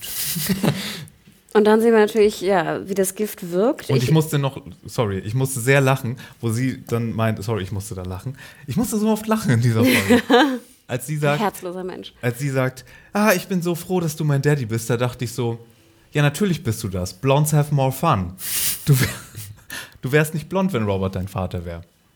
Ja, das stimmt. Okay. Ja. Blondes have all the fun. Hm. Just saying. Naja. Ja, ähm, du hast dann, es gerade gesagt, ja, dann fängt sie auf einmal an, aus der Nase zu bluten, äh, was mich sofort an Bronn erinnert hat. Äh, aber dann habe ich mir die Frage gestellt, wie, wenn es dasselbe Gift sein sollte. War sie dann horny? Ja, als sie wie funktioniert Daddy das? umarmt nee, hat? Wir dürfen nicht sagen horny, sondern eher, dass das Blut in Wallung geraten ist, wenn es dasselbe Gift ist. Dann habe ich überhaupt nicht gedacht, weil wir wissen, ich meine, die Dornisch benutzen viele Arten von Gift. Da, ja, der, der Red Viper, ne? Ja, sind, genau. natürlich haben die tausende von Giftsorten. Richtig. Und dann nimmst du einfach eine, die sozusagen jetzt wahrscheinlich gut aufgetragen werden kann auf, den, auf die Lippen, genau, wo du sie halt nicht konsumierst, wenn du deine Lippen nicht leckst oder so, Mit keine Ahnung. geschmack Ähm, und die dann halt irgendwie nach einer gewissen Zeit einfach wirkt. Ja. Und das fand ich sehr viel logischer als jetzt da irgendwie Heuni, Blutwallung, was auch immer. Ja, ja. Ich dachte am Anfang komischerweise, es wäre über die Kette übertragen worden. Das dachte ich kurzfristig komischerweise. Ja, okay. Also wenn du die Kette ne, auf deinen. zurückbekommen, ja. Ähm, was ich dann aber wieder so typisch Schwachsinn fand, war, ich fand gut, wie, wie Ilaria sich die Lippen putzt sozusagen wie sie das Tuch wegwirft. Aber dann wieder Blut, dieser ja. Blick in die Kamera, das war wieder Nüdel, Nüdel, Nüdel, Nüdel. Ich, ach, I got my revenge. Ja, sie hat Doch, ihre Rache bekommen. Ich mag sie. Und dann diese, dann die Sand Snakes in ihren pinken Gewändern, das war einfach. Ja, aus dem Puppenhaus, ja, das ja, war ein bisschen komisch. Bis auf Obara, die wie immer die Kleidung von Oberen aufträgt, von ihrem Vater. Das war ganz äh, hübsch. Ja. Das war eigentlich ganz cool. Aber ganz kurz, Mario, bevor du was sagst, und zwar die Szene mit Marcella, das war, glaube ich, die einzige Szene in der Episode, wo ich wirklich in der Re Redaktion die Reaktion hatte, oh nein. Weil damit habe ich überhaupt nicht gerechnet. Da bin ich halt auch als Buchleser nicht vorbereitet drauf gewesen, weil so weit sind wir da auch noch nicht. Vielleicht ist es jetzt ein Zeichen, dass George R. Martin was in der Richtung geplant hat oder geht einen anderen Weg mit Marcella, wer weiß. Aber da dachte ich so, warum bringt ihr denn jetzt dieses Mädel um? Vielleicht wirklich nur, um uns zu schocken und diesen klassischen Moment zu haben. Oder halt, da habe ich dann die Hoffnung geschöpft für Dorn und für die Zukunft, dass dadurch jetzt sagen, alles ja jetzt in Gang gebracht wird. Ja, das ist ja jetzt der aber es ist wieder so diese Motivation, diese Dorn-Motivation, mit der ich ja sowieso schon Probleme hatte. Ich meine, Ilaria hat jetzt Rache genommen an dem Tod von Oberin. Ich sage immer noch, dass in der Serie nicht wirklich klar wird, warum sie unbedingt Rache nehmen will, weil es war ein Battle, den er nun mal verloren Liebe. hat. Es, aber trotzdem, es war ja nicht, weißt du, wenn dein, das den, den du liebst, so bescheuert ist, sich freiwillig zu melden für einen Kampf, dann kannst du doch nicht die Tochter der Familie, die sozusagen diesen Kampf ausgerichtet hat, dafür so, also das macht für mich immer doch, noch von der Rache her so. Ja. Dann dachte ich auch in dem Moment so, holy shit, ich meine, Chastain, der Prinz, also der richtige, der, der Prinz Prinz, ne? Von Doran ähm, der Sohn. Der, von Doran der Sohn ist in dem Scheißboot. Mhm. Ich meine, du hast ihm ungefähr das Todesurteil gerade unterschrieben. Äh, wo ich immer denke, das, ist dir das das wirklich wert? Ist dir sozusagen jetzt dein dummer Liebhaber, der sich freiwillig geopfert hat in diesem Kampf, ist wert, dass du den, den, den, den Nachfolger des Königs, slash Prinzen, dafür opferst?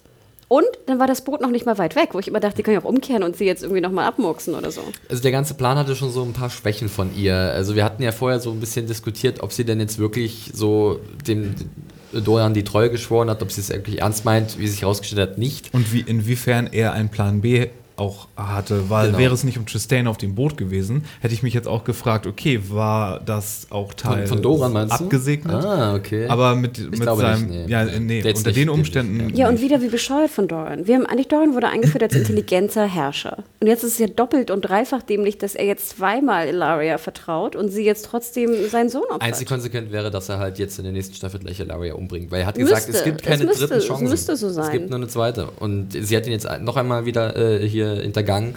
Von daher äh, können wir uns vielleicht darauf einstellen, dass es sei denn, es sei denn, sie hat genug Leute hinter sich, dass sie jetzt einen Coup wagt und sie ist dann ich das weiß ist übrigens möglich in Dorn, das kann ich sagen. Ja. Äh, Herrscherinnen können, also Herrscher können da weiblich sein. Ja, und, und vor allen Dingen dann wäre auch, je, egal ob sie das Nicht so ist. wie im spießigen King's Landing. Egal ob sie das ist oder wer auch immer von ja. den, von den Dorn-Hardcore-Leuten äh, von den nationalistischeren Leuten da. Dann Nationale wär, Front Dorn, meinst du? genau. Dann wäre da jemand aus der Richtung auf dem Thron, wenn es dann jetzt zum Konflikt mit äh, den Lannisters kommt. Ja, und das, ja und das würde auch sehr viel mehr ist. Sinn, finde ich, machen für die Motivation von Ilaria. Ja. Denn so in die Richtung, wenn man das sagen darf, geht es ja auch im Buch, dass es eigentlich eher auch um Macht geht im Buch in Dorn und weniger jetzt um die Rache von Oberyn. Ja, es geht auch um eine gewisse Unabhängigkeit von der Genau. Ja. Und da gebe ich, äh, finde ich gut, Mario. Und Hoffen ich, wir, dass es so ist. Schauen wir mal. Also ich finde es jetzt spannend, Dorn. Das ist ja, Echt? also schon, also ich meine jetzt für die sechste Staffel, was jetzt passiert mit der Krone und mit Dorn, finde ich jetzt schon interessanter als zuvor und ich hoffe einfach mal, dass sie da was Geschicktes machen. Sie müssen natürlich überall mal ein bisschen Hand anlegen, ganz Vielleicht klar. kriegen wir auch Sans Bier mal zu sehen. ja, vor allem, ich stelle mir jetzt auch vor, wie, wie Jamie mit der Leiche seiner Tochter vor Cersei mhm. tritt. Und Cersei selber geht es gerade auch nicht so gut, da kommen wir gleich hin.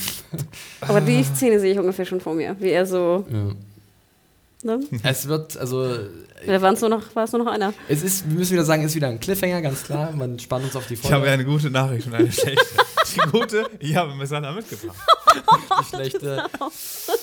Ja, ich hatte kein Gegengift. Oh. Ähm, ja, das kann, das kann eventuell passieren. Ich glaube, er macht es vielleicht ein bisschen smoother. Aber ich würde schon sagen, zu, zu 99 Prozent ist Marcella tot. Ja. Würde ich auch sagen. Kann ich auch so wieder bestätigen. Es gab äh, gleich wieder Interviews mit äh, Benny von Weiss und auch Nikolai Kasterwaldau, der, der auch gleich gesagt hat, das wird spaßig, wenn Jamie dann in King's Landing ankommt. Und er hat auch, glaube ich, irgendwo gesagt, wäre es vielleicht eine gute Idee, sich einfach von dem Schiffskapitän irgendwo an der Küste absetzen zu lassen und sich da ein Häuschen zu bauen, vielleicht sein ganzes Leben irgendwie als Fischer zu fristen. Ich glaube auch. Das wäre, glaube ich, eine gute Idee. Yep. Aber ich glaube, so einfach wird es nicht. Aber ah, vielleicht kann Kyburn ja auch noch irgendwie was aus ihr basteln. oh Gott. Oh Gott. Oh Gott. Hier, Frankensteins Bride oder genau. wie? Ja. Ja. Und dann kommen die zusammen. Ja. Oh Gott. Bitte nicht. Lass das arme Mädel ruhen. Ähm, ja, wollen wir Dorn hinter uns lassen? Ähm, dann, Bitte. Okay, dann begeben wir uns jetzt nach Marine. Nochmal nach Essos zurück. Und zwar äh, erstmal äh, direkt nach Marine äh, zu Tyrion, Jorah, Dario, Missandei und später auch Grey Worm. Äh, ja, Daenerys ist mit Drogon in der, in der letzten Folge äh, The Dance of the Dragons, äh, Dance of Dragons so äh, weggeflogen. So long, suckers. Richtig. Und jetzt müssen die halt irgendwie die Scherben auflesen. Äh, ich habe auch gelesen, Leute haben sich gefragt, wie sind die eigentlich aus der Arena rausgekommen?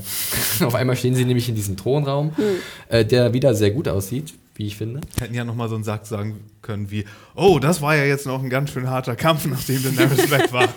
So, genau. Wäre das erledigt. Aber es war irgendwie, ja. Das war aber auch ganz witzig, es gab so ein, so ein Meme-Bild irgendwie bei Twitter und bei Facebook irgendwie, wo du dann dieses Bild sahst, so ein Standbild, wo die drei so hocken und die hocken ja so auf verschiedenen Anhöhen von den Treppen und gucken alle so weg aus der Kamera und da stand irgendwie drunter so das neue Albumcover der Indie-Band oder so. das hat auch Axel erwähnt, war auch sehr witzig. Ich fand es dann nämlich auch ganz cool, diesen Dialog, der sich da entsponnen hat zwischen den einzelnen Parteien, wie dann auch äh, Tyrion fragt, äh, you love her, right? Und im Englischen ist ja you sowohl für ihr als auch du und dann drehen sich halt sowohl Darion als auch Jorah rum und gucken, ja schon, so ein bisschen. Und das fand ich irgendwie ganz amüsant. Und dann das Gespräch an sich zwischen denen. Im Deutschen übrigens auch, wenn sie das königliche ihr benutzen. Wenn sie das königliche ihr besitzen, stimmt, genau. Ähm, dann dann gibt es dieses Gespräch und da war ich irgendwie positiv überrascht von Dario, der zwar Sachen sagt, die komplett sinnig sind und die jeder sagen würde, aber er sagt sie halt und er ist ziemlich clever und erklärt, okay, wir machen das so, das ist der Plan. Ihr äh, geht dahin, also ich gehe mit Jorah auf die Suche nach Daenerys und Tyrion bleibt hier. Äh, der kann eh nur viel plappern und Wein trinken, mehr kann er ja nicht. Äh, dazu gibt es noch Missandei an seiner Seite und dann noch Grey Worm. Ja, Dario seit der letzten Folge da in der Arena ist er ja so der große ähm, Talker geworden, ja. ne? Ähm, Habt ihr Angst um ihn? ich mochte so Dario noch nie. Mein Herz so hängt nicht an, nee. an Michael Hülsmann? Oh. An Michael Hülsmann Schon? ein bisschen mehr als an Dario vielleicht sogar. Aber ja, das, geht, das war auch alles so ein bisschen convenienter alles. Na, jetzt wird, jetzt wird nur noch alles einmal so durch so einen Trichter dahin gepackt, wo die Story unbedingt hin muss, nämlich dass Tyrion wieder mal äh, die Leitung einer Stadt King's bekommt. Landing die zweite. Genau. Und dann bekommt er noch seinen Best Buddy in Crime dazu. Ja, dann kam jetzt Grey Worm so, in Maureen, wie er sprach. Ich finde das auch ein bisschen dämlich aus und lächerlich. Ich weiß nicht, also für mich hat die ganze, die ganze Situation und die ganze Szene auch nicht wirklich funktioniert. Ja, die Szene für mich auch überhaupt. Ja, das ist schade. Das also für mich ging es eigentlich ganz gut, weil ich mochte den, diesen leichten Dialog und ich hatte, glaube ich, bei mir hat viel, äh, viel eine Rolle gespielt, dass ich mich halt gefreut habe auf diese neue Konstellation. Also ich weiß nicht, wie es euch geht. Ich finde jetzt Dario und Jorah als neues dynamisches Duo nicht so interessant, weil es halt vielleicht mal noch eine andere Seite zeigt von den beiden Figuren. Äh, ich finde halt auch, dass Tyrion jetzt vielleicht anpacken darf möchte ich auch gerne zwei, drei Folgen lang sehen. Dann kann es ja, auch aber wieder Tyrion und Varys und ja, das so, war das wieder, ich wollte sagen, da, das mit, da wollte ich gleich hin. Das, oh, das fand dann ich kam Varys noch und dann sehen sie wieder weg. Also das fand ich, das alles hat für mich auch nicht funktioniert. also ich freue mich, dass Varys zurück ist. Ja. Nicht falsch verstehen. Aber ich hätte dann lieber auf Varys mit, mit Danny gehabt. Ich mhm. Auf den Drachen reiten. Dass sie, hintereinander, Nein, dass sie da jetzt mit Dothraki wieder. Ich meine, warte, da kommen wir gleich hin. Äh, aber erstmal zu Varys. Da war ich auch super überrascht. Immer, zack, ist ja. er da. War vorher in Volantis, ja. hat sämtliche Bordelle abgeklappert auf der Suche nach Tyrion. Auf, ja, guck mal, hier ist doch schon in Marine angekommen. Er ist nicht nur der Master, Master of Whispers, er ist auch der Master of Wormholes. Ja, Master of Wormholes trifft, also. glaube ich, ganz gut. Äh, direkt auf den, auf den Balkon von dem Herrscherpalast. Das trifft sich. Äh, ganz klar, äh, Conleth Hill und Tyrion, Tyrion sag schon, Peter Dinklage äh, sind ein sehr gutes Duo und der Dialog, den sie hatten, da wieder, wieder butterweich, äh, ging runter wie Öl.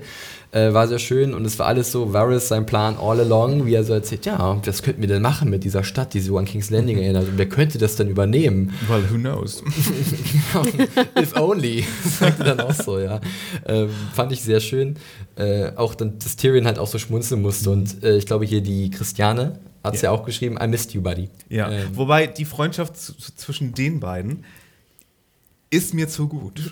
weil, nee, weil pass auf, es wird, es wird der Tag kommen, an dem, an dem der große Plan von Varys, der glaube ich, ich würde, ich würde sagen, die, die beiden größten Puppenspieler sind Varys und Littlefinger mhm. mittlerweile. Ist so. Und Fakt. Ja, und irgendwann wird der Tag kommen, an dem Varys seine ganzen Chips zusammensammelt, um seinen ganzen Plan da aufgehen zu sehen.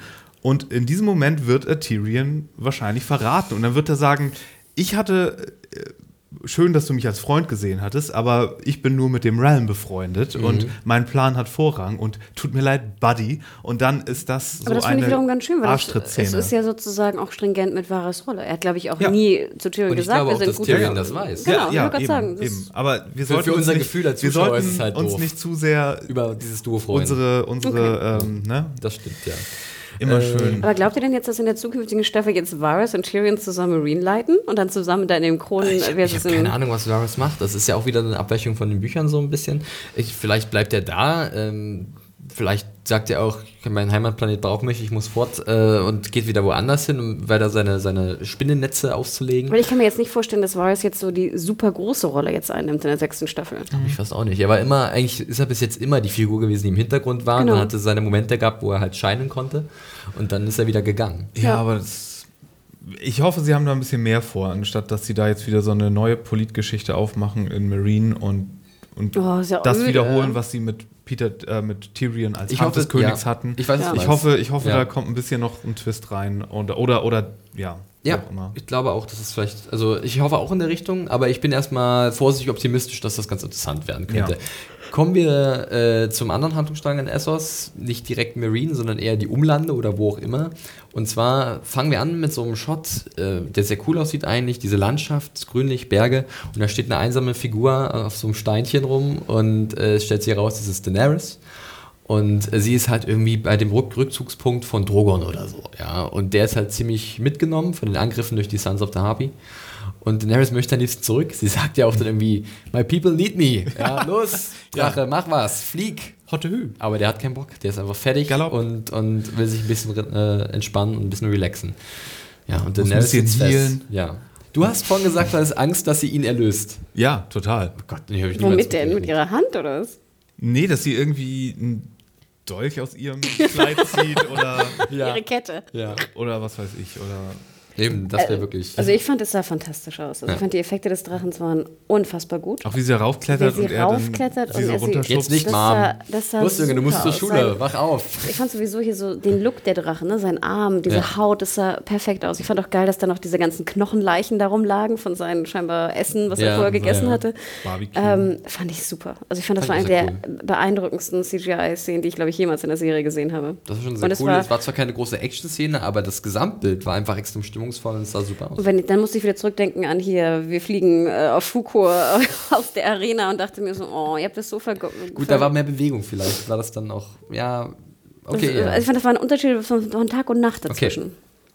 Ja, und ja, Daenerys hatte auch anscheinend ein bisschen Hunger. Oder? Eine kurze Frage. Sagen, hätte, ja? Ich hätte mir ja auch Marine das Umland ein bisschen wüstiger vorgestellt. Ich auch, ich also mir immer. war es extrem grün. Und dann dachte ich mir, okay. Immer sind dir deine Wüsten zu grün, Hanna. Ja, Schon doch. Auch. Aber das ganz sah halt ehrlich, extrem hab, nach Nordirland aus. Die Slavers Bay äh, mit Marine und Junkai und Astapor immer sehr trocken und karg in Erinnerung. Also, ja, und die Dothraki habe ich immer da reingepackt in so Wüsten. Ja, die sind ja durch diese, durch diese, oh, wie hieß die? Steppe. Red, Red, Red Waste sind ja auch so? nicht so, wie du dir das im Zeichentrickfilm vorstellen kannst. Nein. Alle nur Sand und da nein, nein, nein, selbst in wüstigen, Aber mehr steppig und trocken habe ich mir das vorgestellt. Ja, das sah schon sehr nach Nordirland aus. Also, ähm, ja, aber gut, ich fand es aber dennoch, sah sehr cool aus.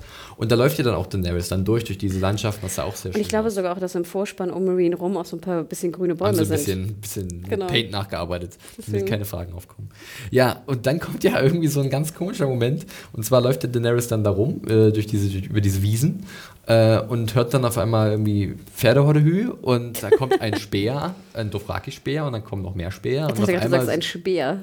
Nee, nee, ein Spähherr. Spähherr. Ein, ein Scout. okay. äh, und plötzlich sind da irgendwie 50 Milliarden Dothraki, die angeritten kommen und ich weiß nicht, wo die sich versteckt haben. Die haben wahrscheinlich aufs Kommando gewartet ja. und äh, umringen sie. Und da gibt es ja einige spannende Fragen. Also, sie lässt ja vorher noch ihren Ring verschwinden. Wo ich mich fragte, was für ein Ring war das nochmal? Genau. Ich gar nicht mehr drauf. Was hat ihr gedacht? Also, naja, war das, ich, ich habe jetzt keine Ahnung, was sie vorhat. War das jetzt ihr Ich bin Königin von Marine Ring? Mhm. War das ihr Ich war mal mit Karl Drog verheiratet Ring? Nee, ich glaube und ich will nicht, weil es wäre eigentlich clever zu sagen, hey, ja. kennt ihr mich noch? Hm, Vorsicht, da will ich gleich noch was nee, Oder deswegen, weil ich dachte, das wäre der Ehering von Karl Drogo, aber, den sie fallen lässt. Aber warte mal, ich. stimmt. Ich habe mich nämlich gefragt, wie sind die eigentlich damals auseinandergegangen? Das wusste sie ich. hat ihn umgebracht. Sie hat ihn ja wirklich äh, erstickt mit dem, mit dem Kissen. Ja. Nee, ich meine, wie sind wie ist sie von den Dothraki hinfort? Sie hat ja ihre eigene Dothraki-Gang Also ich kann so sagen, durch den Tod von Khal Drogo wurde sie halt verlassen von ganz ja. vielen aus dieser Ach stimmt, na, und dann hatte sie ja das Feuer ja, und ganz dann kleine, hatte sie eine ganz kleine genau. Gruppe, genau, von denen es ja immer noch einige gibt im Marine. Ja. Ja, äh, der Was Ring, war denn jetzt der Ring, genau? Der Ring, ich weiß es immer noch nicht. Ich, könnte sein, dass es vielleicht sogar, weil es war ja so verziert, ja. auch ihrem Stil entsprechend, dachte ich vielleicht der Ehering von Hisda. Ja, das Aber waren die, jetzt, die waren jetzt schon verheiratet? Ich gehe davon aus. Ich, es wurde leider nie gesagt, aber ich glaube einfach. Obwohl ich dann dachte, das Waki stelle ich mir jetzt auch nicht vor, als ob die jetzt so den Ring, den, genau, ne, so. Bling, bling. Ja, fand ich auch ein bisschen, ja. Vor allem, das war auch so ein geiler Ton, so. Bob. Ja, aber von den Scouts sollte jetzt keiner dabei sein, den wir wiedererkennen sollten. Nee. nee. Ich fand aber sehr schön, wie du diese drei Blood Rider so saßt auf der, ja. der Jugendgruppe. Und dann dachte ich mir so, stimmt, die fand ich eigentlich ganz cool. mit ihren, mit cool. ihren ja, dass dieses um, Umreiten dann von ihr ist ein bisschen, klar, Effekthascherei und es soll halt gewaltig wirken und es sah auch ziemlich gewaltig aus, muss man ihm mal lassen, ja, wo immer die herkam. Äh, und jetzt äh, ist natürlich die Frage, ja, ihr Gedanke in dem Moment, fuck, nicht schon wieder Dothraki. Oder was denkt ihr? Hm, naja, ich glaube, es soll darauf hinauslaufen, dass sie wieder zur Kalisi wird, mehr oder weniger, mhm. und dass sie wieder eine, dass sie ihre Armee noch einmal vergrößert ja. und dann so langsam die Pferde satteln kann. Okay. Mit, mit diesen zusätzlichen 40.000 Mann oder wie viel das sind, um dann in Staffel 6 und 7 endlich mal, ne? Okay, ja. Was ihr Bruder seit Staffel 1 vorhatte, zu veranstalten. Kann ich mir vorstellen. Und okay. dann nochmal eine neue politische Situation, vielleicht um Marine in Marine äh, erstmal da zu erschaffen, weil dann gibt es dann noch eine andere äh, äh, Gruppe von Leuten. Das könnte, okay. das könnte das sein, was es wird. Aber ich fand auch bei der Szene, musste ich daran, erstens muss ich denken, wow, das sieht tatsächlich zum ersten Mal nach 40.000 Mann aus.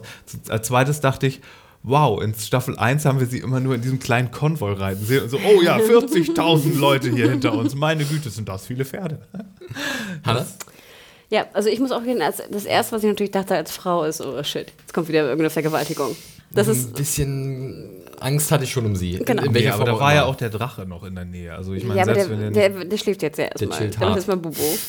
ähm, also da dachte ich so, oh, jetzt wieder so ein, so ein, so ein, noch so ein Drogo, ne? Der jetzt, jetzt, also geht die Story jetzt wieder von vorne los. Sie wird irgendwie zwangsverheiratet mit dem Karl, ne? Dann wieder die Vergewaltigung. Aber sie kennt, nee, sie kennt ja viel zu gut die Dothraki-Kultur. Genau. Sie so, da und das dachte ich dann auch. Ich meine, sie kann die Sprache. Das glaube ich ist schon mal ein Vorteil, mhm. wenn sie es zugibt. Sie ähm, hat jetzt ja auch viel mehr Selbstbewusstsein und ich weiß ja. nicht was, sie kann reiten, whatever. Sie weiß, wie man ähm, ein ganzes Pferdeherz verspeist. Und deswegen dachte ich auch so, okay, jetzt wird sie wahrscheinlich schon, es wird wohl darauf hoffentlich hinauslaufen, dass sie endlich mal die Armee hat, die jetzt endlich auch mal vielleicht groß genug ist, dass sie mal nach Westeros Richtig. kommt. Ne? Ich meine, das, das sind jetzt, sie hat 8000 Unsullied ja. und jetzt kommt vielleicht wirklich 40.000, 50.000. Äh, Wo ich mich mal fragte, war der Grund, warum sie nicht nach Westeros vorgegangen ist, weil 8000 zu wenig war? Oder was war der Grund, warum sie nicht eher, weil die Drachen noch zu klein waren? Oder ja, was? mehrere. Es hätte einfach, weil sie dann in Marine war, ne? Na, sie, es hätte nicht gereicht mit den Drachen, die waren nicht groß genug, die Armeen wären zu niedrig gewesen. Sie hatte nicht so viele Schiffe. Jorah hat immer gesagt, äh, oder die, die unbedingt nach Westeros zurück wollten, ihre Berater meinten immer, äh, ja, aber die Leute werden doch dann sich die anschließen, weil die kennen ja. die Targaryens. Aber diese Sicherheit hat sie halt auch nicht gehabt. Und deswegen wollte sie, glaube ich, erst noch so ein bisschen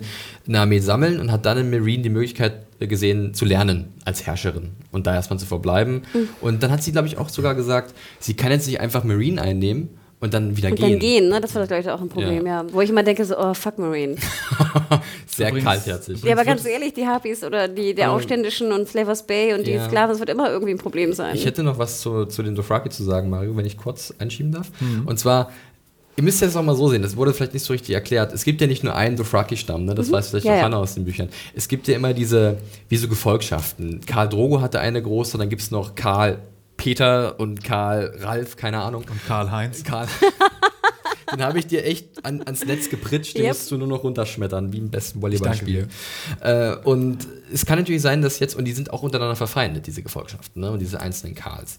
Und Karls, kein R Mario. Karl. Äh, Karl, genau. Äh, und es kann natürlich sein, dass wenn sie jetzt einfach sagt, ich war die Frau von Karl Drogo, dass das nicht so gut ist, mhm. weil ich auch glaube, mich erinnern zu können, dass die Frauen von diesen Karls, wenn halt der Karl stirbt oder besiegt Ach, wird, werden sie eigentlich in so einer alten Dothraki-Stätte abgeliefert, wo sie dann mit den anderen Frauen der ehemaligen Karls ihr Leben dahin fressen dürfen, als ältere Damen. Glaubst du, dann kann es sein, dass sie sozusagen verbirgt, dass sie das Dothraki kann? Es wird interessant. Also ich, ich könnte mir vorstellen, dass sie vielleicht, keine Ahnung, ist da noch irgendeiner da gewesen? Aus, von, von äh, Karl Drogos alter Meute? Ich, nicht, dass ich mich richtig erinnern könnte. Also, Oder dass irgendein so alter Bloodrider da irgendwie sie, sie erkennt. erkennt Oh, aber, aber, ist es, dann gut ja oder nicht gut? Ich frage mich ja, mal, es gab ja auch Stress dann am Ende bei Karl Drogo und seinen Leuten, weil sie halt, weil er halt immer so auf äh, ja. Daenerys gehört hat und äh, da gab es ja schon da ein bisschen Beef, ihr könnt euch vielleicht erinnern, als dem einen die Zunge rausgerissen wurde äh, im, im, Zweikampf mit Karl Drogo, Karl Drogo im Endeffekt verletzt wurde mhm. und dadurch kam dann die Infektion mhm. und so und ja. Also ich finde es aber auf jeden Fall spannend. Also ich, äh, ganz ehrlich, im Buch endet es ja genauso. Ne? Das Buch endet so, dass sie dann, wo ich mir das immer eher so ein bisschen, ich habe mir das eher wie so ein luftiges Steinfelsding vorgestellt mit, auch mit Drogon. So ein bisschen Gras vielleicht genau. irgendwo und dann irgendwo so ein, so ein riesiger Hügel, der so ein bisschen vielleicht an Dragonstone erinnert. Also genau. Also und im Buch ist einfach noch ein bisschen mehr Zeit vergeht. Ich glaube, sie ist so ein paar Tage ist sie, sie da. Sie erkrankt ne? auch an äh, einer ganz unangenehmen äh, Sache, irgendwie mit Durchfall und Magengeschwüre. Dann kriegt sie ihre Tage schön. irgendwie noch. Das ist auch ganz strange Ach, im Buch. Das ist nicht sehr angenehm, ja. was ihr da Jedenfalls, also genau, so ein bisschen anders, ähm, aber ähm, wir wissen auch nicht mehr. Also das endet wirklich wie, der, wie ein Karl da ankommt und das war's. Jetzt müssen wir abwarten. Hm. Cool. Cool, sagt Mario. Ich freue mich aber wieder Dothraki zu hören. diese, diese, das fand ich immer cool, die Sprache. Die Sprache. Schlecht, ja, stimmt. Hatten wir nicht auch ein Interview mit irgendwie dem Dothraki-Sprachenerfinder oder so? Irgendwer? Ich oh, glaube. da war mal irgendwas. Stimmt, ich erinnere mich. Ich meine, dann hm. mal checken. Können okay. wir nochmal nachgucken. Gut, Habt ihr noch was zu Daenerys Marine oder so? Ansonsten, wir haben noch zwei Handlungsstränge und wir sind mal wieder ordentlich in der Zeit, aber heute vielleicht eine kleine Sonderausgabe. Ihr habt ja so viel zu erzählen. Ich wundere mich hier. Ich muss wirklich du hast immer noch so viel zu erzählen. Ich wundere mich noch viel mehr. Ahnung, du müsstest so leer sein, Felix. Ich finde immer wieder was. Das liegt an den wunderbaren Gesprächspartnern, die ich habe. Oh. Ach du Scheiße. Ja. Weg mit der Schleimerei. Wir machen weiter mit King's Landing. Da gibt es auch ein bisschen Schleim und zwar auf die Schulter von King's Landing, äh, von King's Landing, sag ich schon, von Cersei war, das, war das Schleim? War das Irgend, irgendeine Pampe oder das? so, ja. ja ich finde, das aus wie so eine Schnecke. so, eine, so, eine, so, eine, so eine Nacktschnecke. Brainslug aus Futurama vielleicht. Na, wir sehen, also wir begeben uns jetzt nach King's Landing zu Cersei.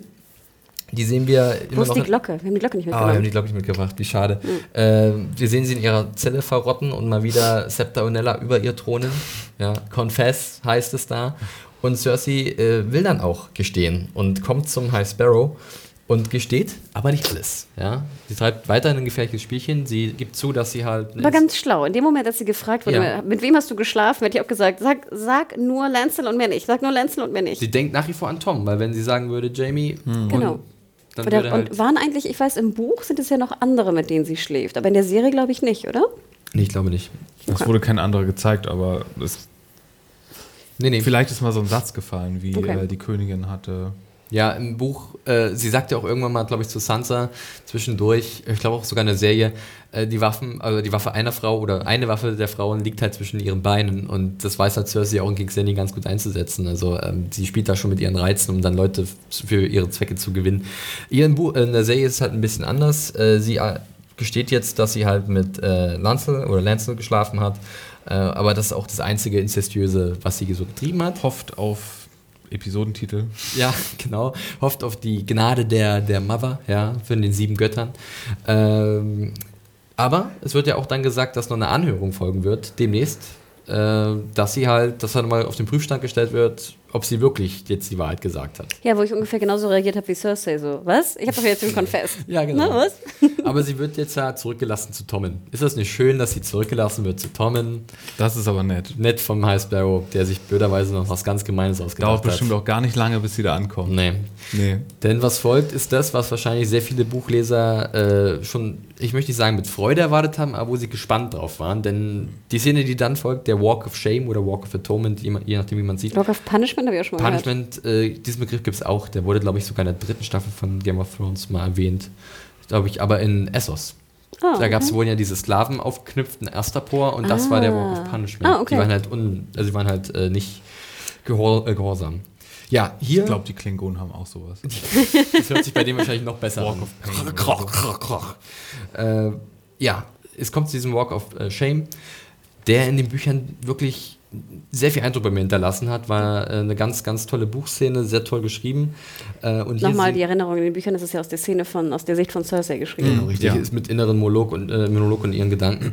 Und sie wird jetzt präpariert von Onella und zwei oh, das anderen. fand ich auch schon furchtbar, dieses Gewasche, das war, das war oh schon so ein Gott, furchtbarer ich, Geräusch, das ich, war so schrubbi schrub. Ich will nicht mal sagen, was ich gedacht habe, aber als ich da dachte, okay, jetzt kommt ihre Bestrafung für Fornication und so, mhm. ich habe so viel schlimmere Sachen mir ausgemalt, als sie die Schere da rausgeholt hat. Oh Gott, das dachtest du? Nee, nee, nee, ich gehe da ich gehe da nicht mal in die Richtung. Guckt, was guckt ihr hier für Sachen? Spit on Grave und was auch immer. Ich durfte was ähm, gucken. Nein, nein, das lassen wir mal Aber schön ganz ehrlich, die Szene, die war hart mit diesem Präparieren und so, aber die war auch sehr gut gefilmt. Also es war wieder mit dem Licht und Schatten, das Spiel hat mir sehr gut gefallen. Dann gab es, Und die Geräusche ich, waren so schmerzhaft. Ja. Auch das Abgeschneide der Haare mit, ja. diesem, mit dieser Klinge Sie war so. ja dann auch. Ja, dann gibt es ein leichtes Musik-Theme hier, Reigns of Casimir.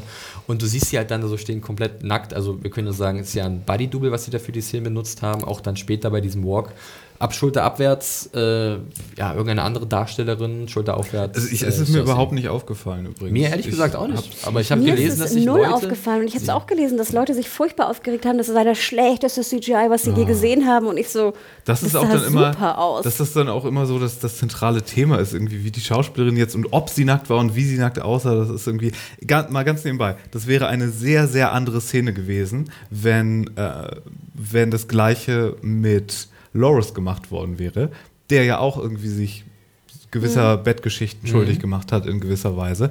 Und wenn der da, das wäre erst eine ganz andere Szene gewesen, weil wir da, okay, so auch nicht die Genugtuung jetzt haben wollten, was sowieso so ein bisschen unangenehm ist, finde ich in der Szene, mal abgesehen davon, was da ist. Aber wenn ich mir vorstelle, wie viele Leute ihr das dann gönnen in dem Moment und ich habe da irgendwie überhaupt. Ja, das ist die Frage jetzt. Sowas ähm, nicht, aber es ist so, als es fühlte sich so an, als sollte es eine Belohnung für mich als Zuschauer sein. Mhm. Dafür, dass ich sie als so, als so fiese Spielerin in dem Ganzen so ertragen habe die ganze so, Zeit. und ich ich habe ich hab schon. Ich hab das und das, es wurde so, gerade weil es so lang war auch. Ja. Und es wurde so in die Länge gezogen und ich weiß nicht, wie das gedacht war. Ich hoffe, dann ist das für viele auch eher unangenehm geworden? ich wollte gerade sagen, Hanna, da hatte ich schon was, was Genau, also da hatte ich schon die Vermutung, das fand ich mir auch ganz gut und das ist, glaube ich, auch das, was man im Buch ja so empfindet. De facto gönnt man es ja auch Cersei, ne? ganz ehrlich. Jetzt kriegst du mal die Quittung für deine ganze Intrigen und deinen ganzen Schmarrn und ich meine, sie hat ja auch Leute umgebracht. Es ist ja nicht so, dass sie nur Inzest betrieben hat, sondern es hat sie auch noch ein bisschen schlimmere Sachen gemacht. Jetzt wirst du mal bestraft. Das Ding ist aber auch, ich fand am Anfang fand ich halt sehr schön, das ist im Buch auch toll, dass sie halt versucht, die Würde zu behalten. Ne? Sie geht ja stolz sozusagen da lang ähm, und sie am Anfang ein Lannister. Genau. Und ich finde äh, ich finde Lina Headey Emmy, please. Also ich glaube, die Nominierung hat sie sowieso sicher, ob sie nachher kriegt, who knows.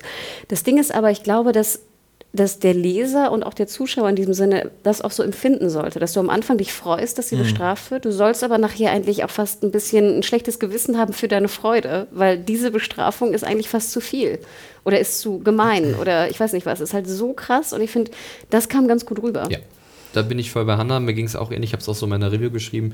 Ähm, es ist halt auch wirklich eine Riesenaufgabe für Lina Heddy, äh, halt das zu übermitteln, was wir halt in dem Buch halt seitenweise lesen können, die inneren Gedanken und dieser Monolog, den sie führt, und dass sie sich halt immer wieder selbst Mut macht.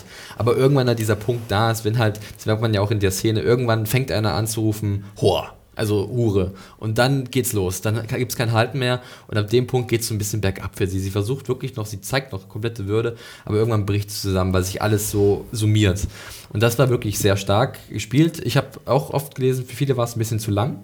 Für mich ging es eigentlich. Ich fand es halt äh, für, also gut abgepasst eigentlich. Aber das ist vielleicht dann auch ein Gefühl, was jeder persönlich irgendwie hat. Ja, in, so einer, in so einer letzten Folge in der Staffel, wo so viel untergebracht werden muss, hätte ich auch wirklich mit weniger leben mhm. können. Zumal die Pointe dieser Szene. Und Moment.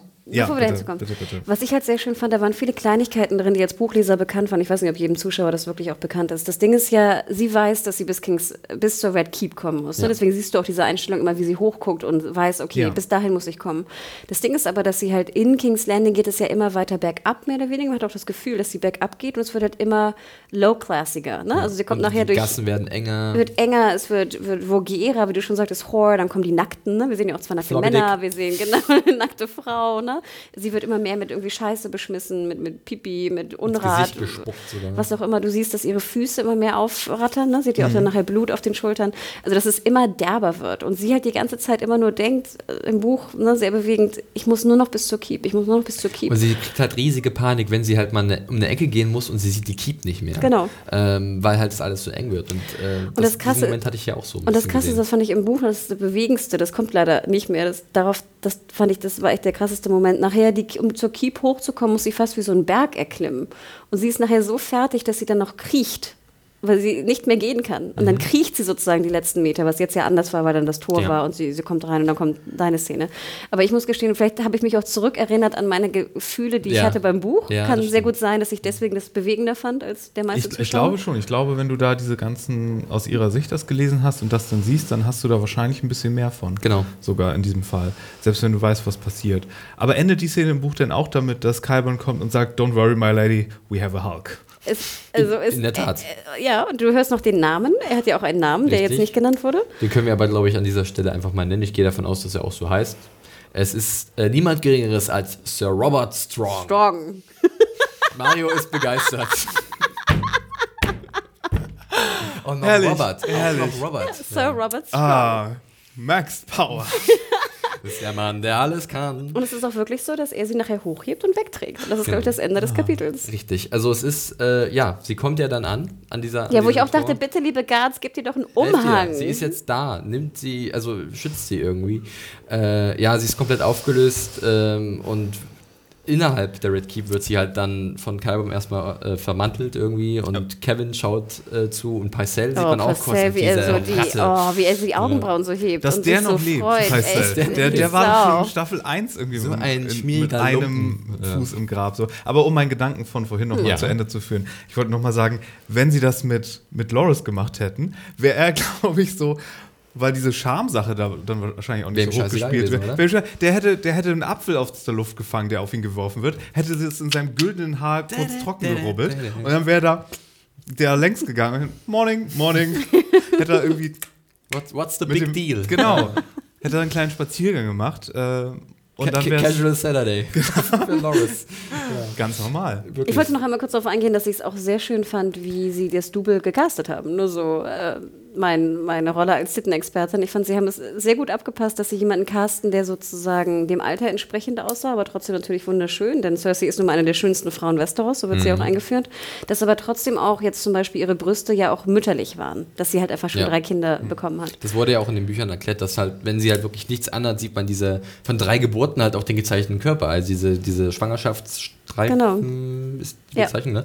Äh, genau, und das war halt hier dann auch so ein bisschen, äh, stimmt, da gebe ich dir recht. Ja, und das fand ich, war unheimlich schön. Und noch eine Sache, nur so ein Fun Fact, Fun Fact zur Seite, es wurde ja in Dubrovnik gedreht und es ist wirklich sehr interessant, wenn man jetzt in Dubrovnik war. Du erkennst die Ecken und Treppen und so wirklich wieder. Also ich kann jedem nur empfehlen, ein paar mal seinen eigenen Walk of Shame zu machen. nee, bei Twitter haben mich genau. auch ein paar gefragt, sozusagen, wie es war. Und es ist wirklich, es ist halt verdammt eng, verdammt. Aber große Vorsicht, äh, ist nicht, dass dann die kroatische Kirche äh, euch dann belangt, denn es gab ziemlich viel Stress. Das wollte ich nämlich gerade erzählen. Also sie drehen ja immer nur zwei Wochen in, in Dubrovnik und sie zahlen übrigens pro Tag. Deswegen ist es äh, auch Dubrovnik findet es auch gar nicht so geil, weil dann halt diese ganzen Touri-Ebenen mhm. auch äh, Szenen abgesperrt werden müssen. Das Ding ist sozusagen, dass der oberste Patriarch, Bischof, was auch immer das nun ist in Dubrovnik, war halt extrem dagegen, dass eine Nackte da durch die Stadt läuft. Mhm. Ähm, aber im Endeffekt hat HBO das irgendwie durchgekriegt. Aber es, man sieht dann auch so ein bisschen witzige äh, ähm, Shots vom Dreh. Dubrovnik hat ja noch eine der wenigen intakten äh, Mauern drumherum. Und das war natürlich offen. Also die Touris marschierten weiterhin die, die 1920 und die ne? guckten halt alle runter auf das nackte Body-Double, wie es halt dann so unter den Lichtern ne, von den Set lang liefen. Und ich muss auch gestehen, auch die Kritik, die ja viele haben auch Lina Hedde kritisiert, ist, warum sie nicht da nackt rum rumgelaufen ist. Wo ich mal denke, so, hallo, du bist Wahnsinn. irgendwie Lena Headey, du bist ja. eine, eine, bekannte Schauspielerin. Du, hast, du warst scheinbar schwanger mit deinem zweiten Kind ähm, und du sollst jetzt vor, ich weiß nicht, 2000 äh, Komparsen oder 200 Komparsen nackt rumlaufen, plus noch 2000 Touris, die auf der Mauer Aber stehen. dass da sie oben. keine Nacktszenen machen wollte, hat sie ja schon lange vorher genau. sich in den Vertrag ja. schreiben Obwohl lassen. ja sie auch bekannt ist, dass sie ja schon viele Nacktszenen gemacht hat. Ja. Es ist ja nicht so, dass sie noch nie eine Nacktszene gemacht hat, aber ich könnte es also absolut verstehen. Und ich finde es ja. auch ein bisschen lächerlich, ich wenn dann Fans sagen, so, was fällt dir ein? Genau, warum ja. kannst du nicht nackt rumlaufen? Also ich glaube, es hackt. Ja, glaube ich auch. Äh, ganz kurz, weil du hattest gerade ein oberstes Kirchenhaupt äh, irgendwie erwähnt. Nochmal zum High Sparrow zurückzukommen. Ähm, als er sie halt ankündigt, dass sie jetzt losmarschiert und Sepp Downella loslegt damit Shame, Shame, Klingeling. Nochmal der Blick auf den High Sparrow, seinen Gesichtsausdruck, habt ihr darauf geachtet? Das sah so ein bisschen nach... Genugtuung? Ja. Echt? Ja. So ein, klar, ich bin auch nicht sicher, aber es schien so ein bisschen. Aber, aber ist es nicht auch verständlich? Also war das nicht auch die Absicht des Ganzen? Ich denke auch. Also er also, hat sich, glaube ich, also ich nicht sagen, dass es Freude bei ihm war, aber schon so ein, so ein verschmitztes, da hasst es. Eine Sache haben sie nur so ein bisschen vergeigt, glaube ich, bei ja. der ganzen Angelegenheit. Jetzt, wo sie Dr. Robert Strong, Sir Robert, Sir Robert Strong eingefügt haben. Selbst wenn ich den da jetzt gesehen habe, in all seiner aufgepumpten Pracht, und seinem bläulichen Gesicht unter dem ja. Helm. Ich glaube immer noch, dass Unella ihn im Kampf. Diesen Kampf möchte ich sehen. Das ist der Kampf des Jahrtausends. Rumble in King's Landing. Ich, äh, Robert ich, sorry, gegen aber Unella. Unella, nee, Shame. da ich ist mein Geld auf sie. Ich mochte aber auch gerne diese beiden, diese beiden äh, Sparrow Guards, die immer die Leute so weggeschubst oh, haben. Und so. Zugelangt. ja, und dann so kabam, den eingehauen.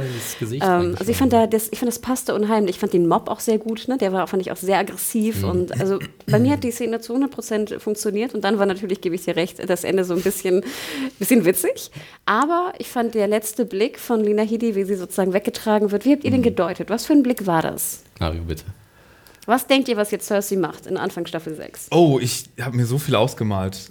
sie, also ich traue ihr zu, dass sie äh, ganz King's Landing äh, mit Feuer, mit, Drachen, mit Drachenfeuer, äh, dem, also okay. mit diesem, äh, wie hieß das? Äh, oh Gott, oh Gott, äh, Whitefire. Whitefire dem Boden gleich macht oder ganz krasse Maßnahmen oder dass sie jetzt Offener Bürgerkrieg mit der, mit, der, mit der Geistlichkeit. Ja, aber das war auf jeden Fall der Blick von einem japanischen Teenager, der gerade einen Riesenroboter geschenkt bekommen hat. und der sich jetzt denkt so, oh ja. Oh ja. Oh ja, mir fällt schon was ein, was ich damit jetzt machen kann. Das war schon, das war schon sehr cool. Wobei ja ich mir natürlich jetzt wünsche, dass sie dass sie ihn namentlich vorgestellt hätten in dieser ja. Szene, weil das noch so viel besser gewesen wäre. Schon so ein bisschen. Darf ich vorstellen. Aber jetzt ist nur, bis jetzt ist es ja nur, also offiziell eine Serie, der stumme Ritter, äh, der dafür entworfen wurde, alle Feinde der Krone oder von Cersei halt äh, dem Chaos zu machen. Ja. Und Kyburn ist ganz stolz irgendwie, oh, guck mal hier. Und ich, dieses Bild, wie halt dieser Riese wirklich äh, die, die geschundene Cersei in den Arm trägt, das mhm. war schon irgendwie stark. Fand ich auch. Also das, also Diese Rüstung und ich finde, unten sah das aus wie so ein Formel-1-Fahrer. Weißt du, ob er so ein weißes, wie nennt man das, diese, ne, diese Schwitztücher da irgendwie genau. oder Feuer sind. Man sieht halt dann, wenn man darauf achtet, wirklich dieses bläuliche mhm. Gesicht und die Frage. Man hört doch noch so ein Atmen so. so. Ja, ja. Und es sah auch so aus, als wenn jemand gar nicht in die Rüstung oder gar nicht in den Körper passt. Das sah, sah aus wie Eggert im, in Men in Black, wenn der Käfer dann seinen Körper übernahm hat. ja. Aber sag mal, ich fand aber auch schön, das war auch so eine, ich habe, ich fand das erste, was ich gesehen habe, war schon so ein bisschen Schmerz und Verletzung in ja. dem Blick und dann die Rache, ich glaube, sie braucht schon ein bisschen, bisschen sich zu erholen ich davon. Auch. Ich glaube auch. Also, Aber ich glaube, sie könnte auch Kraft daraus ziehen, dass sie wieder zu Hause ist, vielleicht bei Tommen ist und jetzt mal gucken, was dann passiert. Obwohl, ganz ehrlich. Ich glaube nicht, dass sie eine Lehre zieht aus ihrem Tun, dass es jetzt irgendwie good Cersei wird. Ich sehe ich sehe den High Sparrow schon in, wie, wie eine Orange, dass wie eine Orange ausgepre ausgepresst wird von, von Mr. Strong. Mr. Strong. ja, Sir Strong. Sir Strong, entschuldige. Ja, also ich meine, wir dürfen nicht vergessen, ne? Hannah-Worte. Ähm, Uncle Kevin ist äh, in Town. Ja, oh, den hätte ich am liebsten geohrfeigt, ganz ehrlich. Also stell mal vor, deine, was ist das jetzt, deine Nichte? Nee, was ist das? Ich bin ganz Doch, schlecht ja. mit ne, deine Nichte kommt so da an, egal ob du sie mochtest oder nicht. Und er mochte sie ja nicht. Ich meine, Kevin und. und äh Der hat das ja wirklich dann auch gebilligt. Im Endeffekt, dass sie das durchmachen muss. Ne? Also da wünsche ich mir, dass sie ihn wirklich. Und ich vermute einfach, dass er auch das wollte, dass sie halt wirklich die Zähne oder die Klauen ge ja. gezogen mhm. werden und dass er jetzt in Ruhe endlich mal King's Landing leiten kann. Ja. Weil Cersei, man muss es ja einfach mal so sagen, also sie hat ja doch schon ganz schön viel, viel Stress gesorgt in King's Landing während ihrer Amtszeit. Die Frage ist nur wirklich jetzt, was passiert zuerst?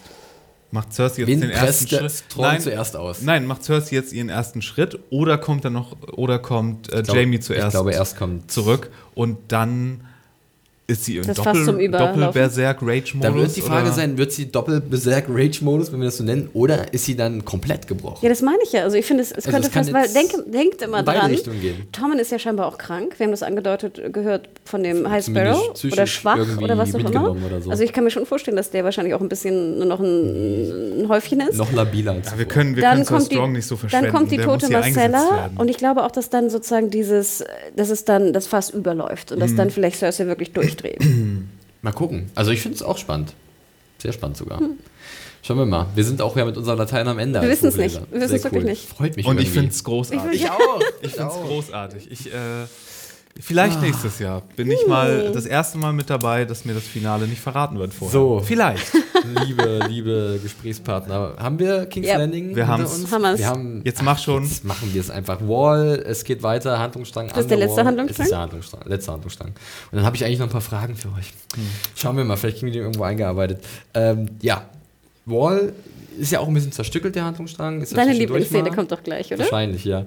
Es geht ja eigentlich los, äh, diese Handlung an der Wall, mit einem Gespräch zwischen äh, John und Sam. Oh, und langweilig.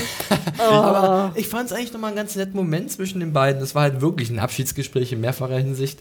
Ähm, ich fand auch diese Änderung zu dem Buch irgendwie ganz interessant, dass halt dieser Wunsch, von Sam nach Old Town zu gehen und Master zu werden, von ihm ausgeht. Ich kann es ja sagen, in den Büchern ist es andersrum. Da sagt sich John, äh, ich brauche einen neuen Master nach dem, äh, weil, weil Emmon schwach ist und Sam, du bist mein bester Kumpel und du hast mir schon so oft geholfen, du wirst es sein, ich schicke dich nach Old Town. Und Sam ist sich nicht ganz so sicher, ob er das will. Und hier wird halt Sam zum aktiveren Posten gemacht. Gleichzeitig ist es aber auch das eindeutige Zeichen, ja, jetzt sind alle weg, John. Ja. Ja, und ganz ehrlich, Sam in Old Town, wer will das denn sehen? Pass mal, also da wäre ich jetzt auch noch ein bisschen vorsichtig, wer weiß, was in Old Town noch passiert, wer da vielleicht noch irgendwie auf den Plan treten könnte. Außerdem. Hanna, hebt etwas ungläubig die linke Augenbraue. Ja. Ich fand auch diese Szene teilweise sehr witzig, weil es die ganze Zeit so war, oh nein, so Staffel 2 und 1 so, oh nein, er hat seinen, seinen Eid gebrochen. Oh mein Gott, er hat seinen Eid gebrochen. Oh ja. Und jetzt sitzt er hier als Lord Commander und, und Sam erzählt ihm so, ja, übrigens. Wir haben da so, und er anstatt so, oh, und was mit deinem Alt sagt, geht er einfach eher so, du alter Hund. Ja, cool gemacht. Ja. Das, war, das war wirklich ein bisschen oh. seltsam. Im Endeffekt müsste Sam jetzt geköpft werden. Das wäre auch ein sehr komischer Cut gewesen. Ja. ja, das war so, ach, das Fetch war so me a block, Ich fand's blöd, echt. Mhm. Ja. Also ich dachte, genau, bitte Sam, steig auf deinen Karren, Gut, nimm deine Alte geht, mit und geht verschwinde. ja auch schnell genug, die ja. verschwinden ja. ja. dann wirklich. Olli hat eine Überraschung für ihn. da sind wir noch nicht, da sind wir noch nicht. Wir sind erst noch bei... Jetzt kommt erstmal Melisandre runtergeritten, Ganz ehrlich, oder? den Moment okay. zwischen Davos und John, den fand ich eigentlich auch ganz cool, weil mir Cunningham gut gefallen hat, das habe ich auch im Live-Event gesagt. Ich, auch sein Reaction-Shot, als er dann äh, von, von Melisandre, mhm. also er kriegt es ja nicht gehört, er mhm. blickt ihr nur ins Gesicht und dann sieht er so, wir haben verloren. Stannis ist besiegt und Shireen ist tot. Das hat sich für ihn, glaube ich, ergeben in dem Moment. Fand ich irgendwie gut gespielt. Ja, was ich sehr liebte, war, wie Stannis dann äh, Davos, darf, äh, Davos ja. genau, dann äh, hier bei Melisandre sie so packt auf der Brust. Ist dir das was, aufgefallen? Was los, ne? was los, ja, das tust du eigentlich nicht. Also ich glaube nicht, dass ihr jetzt, auch wenn ihr mir was zu sagen habt, mir jetzt so auf die Brust halt komplett. Genau, das fand ich sehr cool. Ja. Nee, das war stark. Also ja, und dann Melisandre, das fand ich halt mal ganz cool, dass man sie mal gesehen hat, komplett ratlos. Ja, planlos. Sie war halt so, äh, ja. keine Ahnung, was passiert ist. und du hast recht, Mario, es war echt so, Gott, lass mich in Ruhe, ich habe keinen Plan. Den muss man weinen. hier anzünden, damit man einen Drink bekommt. Doppelten bitte. Ja. Gut, aber ihre Rolle, da können wir gleich nochmal drüber diskutieren. Jetzt, wo sie wieder an der Wall ist ähm, und nichts mehr zu tun hat mit Stannis, äh, kann man ja nochmal ein bisschen spekulieren. Aber kommen wir erstmal zur ähm, Admiral Akbar-Szene dieser Episode. It's a trap, John. Er ah, kriegt es leider nicht mit. Nee, er liest gerade nur irgendwie, glaube ich, Nachrichten. Es könnte sogar sein von der Niederlage von Stannis. Ja, das so, habe ich auch gedacht. Und so. ja, von nur so Roll, Roll, halt Roll, Roll, Roll. Aber man sieht ihn aber an, dass er irgendwie verdammt. Ja, er hat schon gehofft, dass Stannis Erfolg hat. Hm. Und dann kommt halt Olli äh, mit einer tollen Nachricht: Hey, wir haben jemanden gefunden, der Informationen hm. hat zu Onkel Benjen. Und, und eine ganze Box voller kleiner Kätzchen. Ich meine, und jemand hat einen Kuchen geliefert, der schon bezahlt ist. Ich meine, Benjamin, das war ja bei unserem Live-Event das Ding, Lenker und Axel waren sich nicht mehr ganz sicher, wer das war. Ihr habt euch erinnern können, oder? ja, ja, wir, wir haben ja uns schon ein paar Mal gefragt. Wir ja. haben doch noch drüber gesprochen. Genau. Wo genau, eigentlich Onkel Benjamin? Lebt er noch? Da hat ja auch der Paul uns auf Twitter geschrieben, was für eine Ironie, dass jetzt ja, ne? Uncle Benjamin äh, diese Rolle spielt. Ja, John ist Feuer und Flamme, yeah. Aber ich finde, jetzt können sie ihn eigentlich nicht wieder zurückholen. Irgendwie nicht, ne? Nee. Das haben sie ihn verspielt ja, für diesen Moment. Absolut. Ähm, ja, und, und John stürmt raus und ja, lass mich durch zu dem Typen und da ist dann dieses, ich hab's wie ein Holzkreuz ich irgendwie auch, gesehen, ne? wo halt Traitor. dann Traitor draufsteht. Und John so, hm. zumindest äh, ist der Moment bis zum ganz letzten, bis zur ganz letzten Szene auf gespart worden. So musste ich mich nicht die ganze Folge oder den ganzen Rest der Folge darüber ärgern, dass es dann doch passiert ja. ist, was ich gedacht habe, dass passiert oder was ja. mir von mehreren Seiten schon zugetragen wurde, was passiert. Was passiert? Äh, Aber Dr. Cox. Genau, Dr. Cox macht den ersten, ne, den ersten Cut. Thorne, ja. Ich fühlte mich ja so ein bisschen wie so Mord im Orient Express, ne? wenn alle sozusagen die ja, mitfahren, dann so ein. Ne? Genau. Spoiler! Anna, verdammt. Sorry, wir haben jetzt Sean Connery war es und Ingrid Bergmann war es auch. Es ist ein Klassiker. Sehr schön, dass du den 70er Jahre Orient Express äh, hier nimmst natürlich. und nicht den mit äh, Peter Ustinov, weil ich den auch mit Albert Finney sehr viel besser ja, finde. Absolut. Aber wir schweifen ab. wir schwurft ab, genau. Äh, ja, Alistair Thorne macht den ersten Hieb, dann kommen weitere und immer wieder for the watch, for the watch. For the watch. Äh, und den letzten Hieb, der obliegt halt dann Olli. Oh Gott, echt. Ja, ja. Ich, ich sage nichts ja. mehr dazu. Wir haben.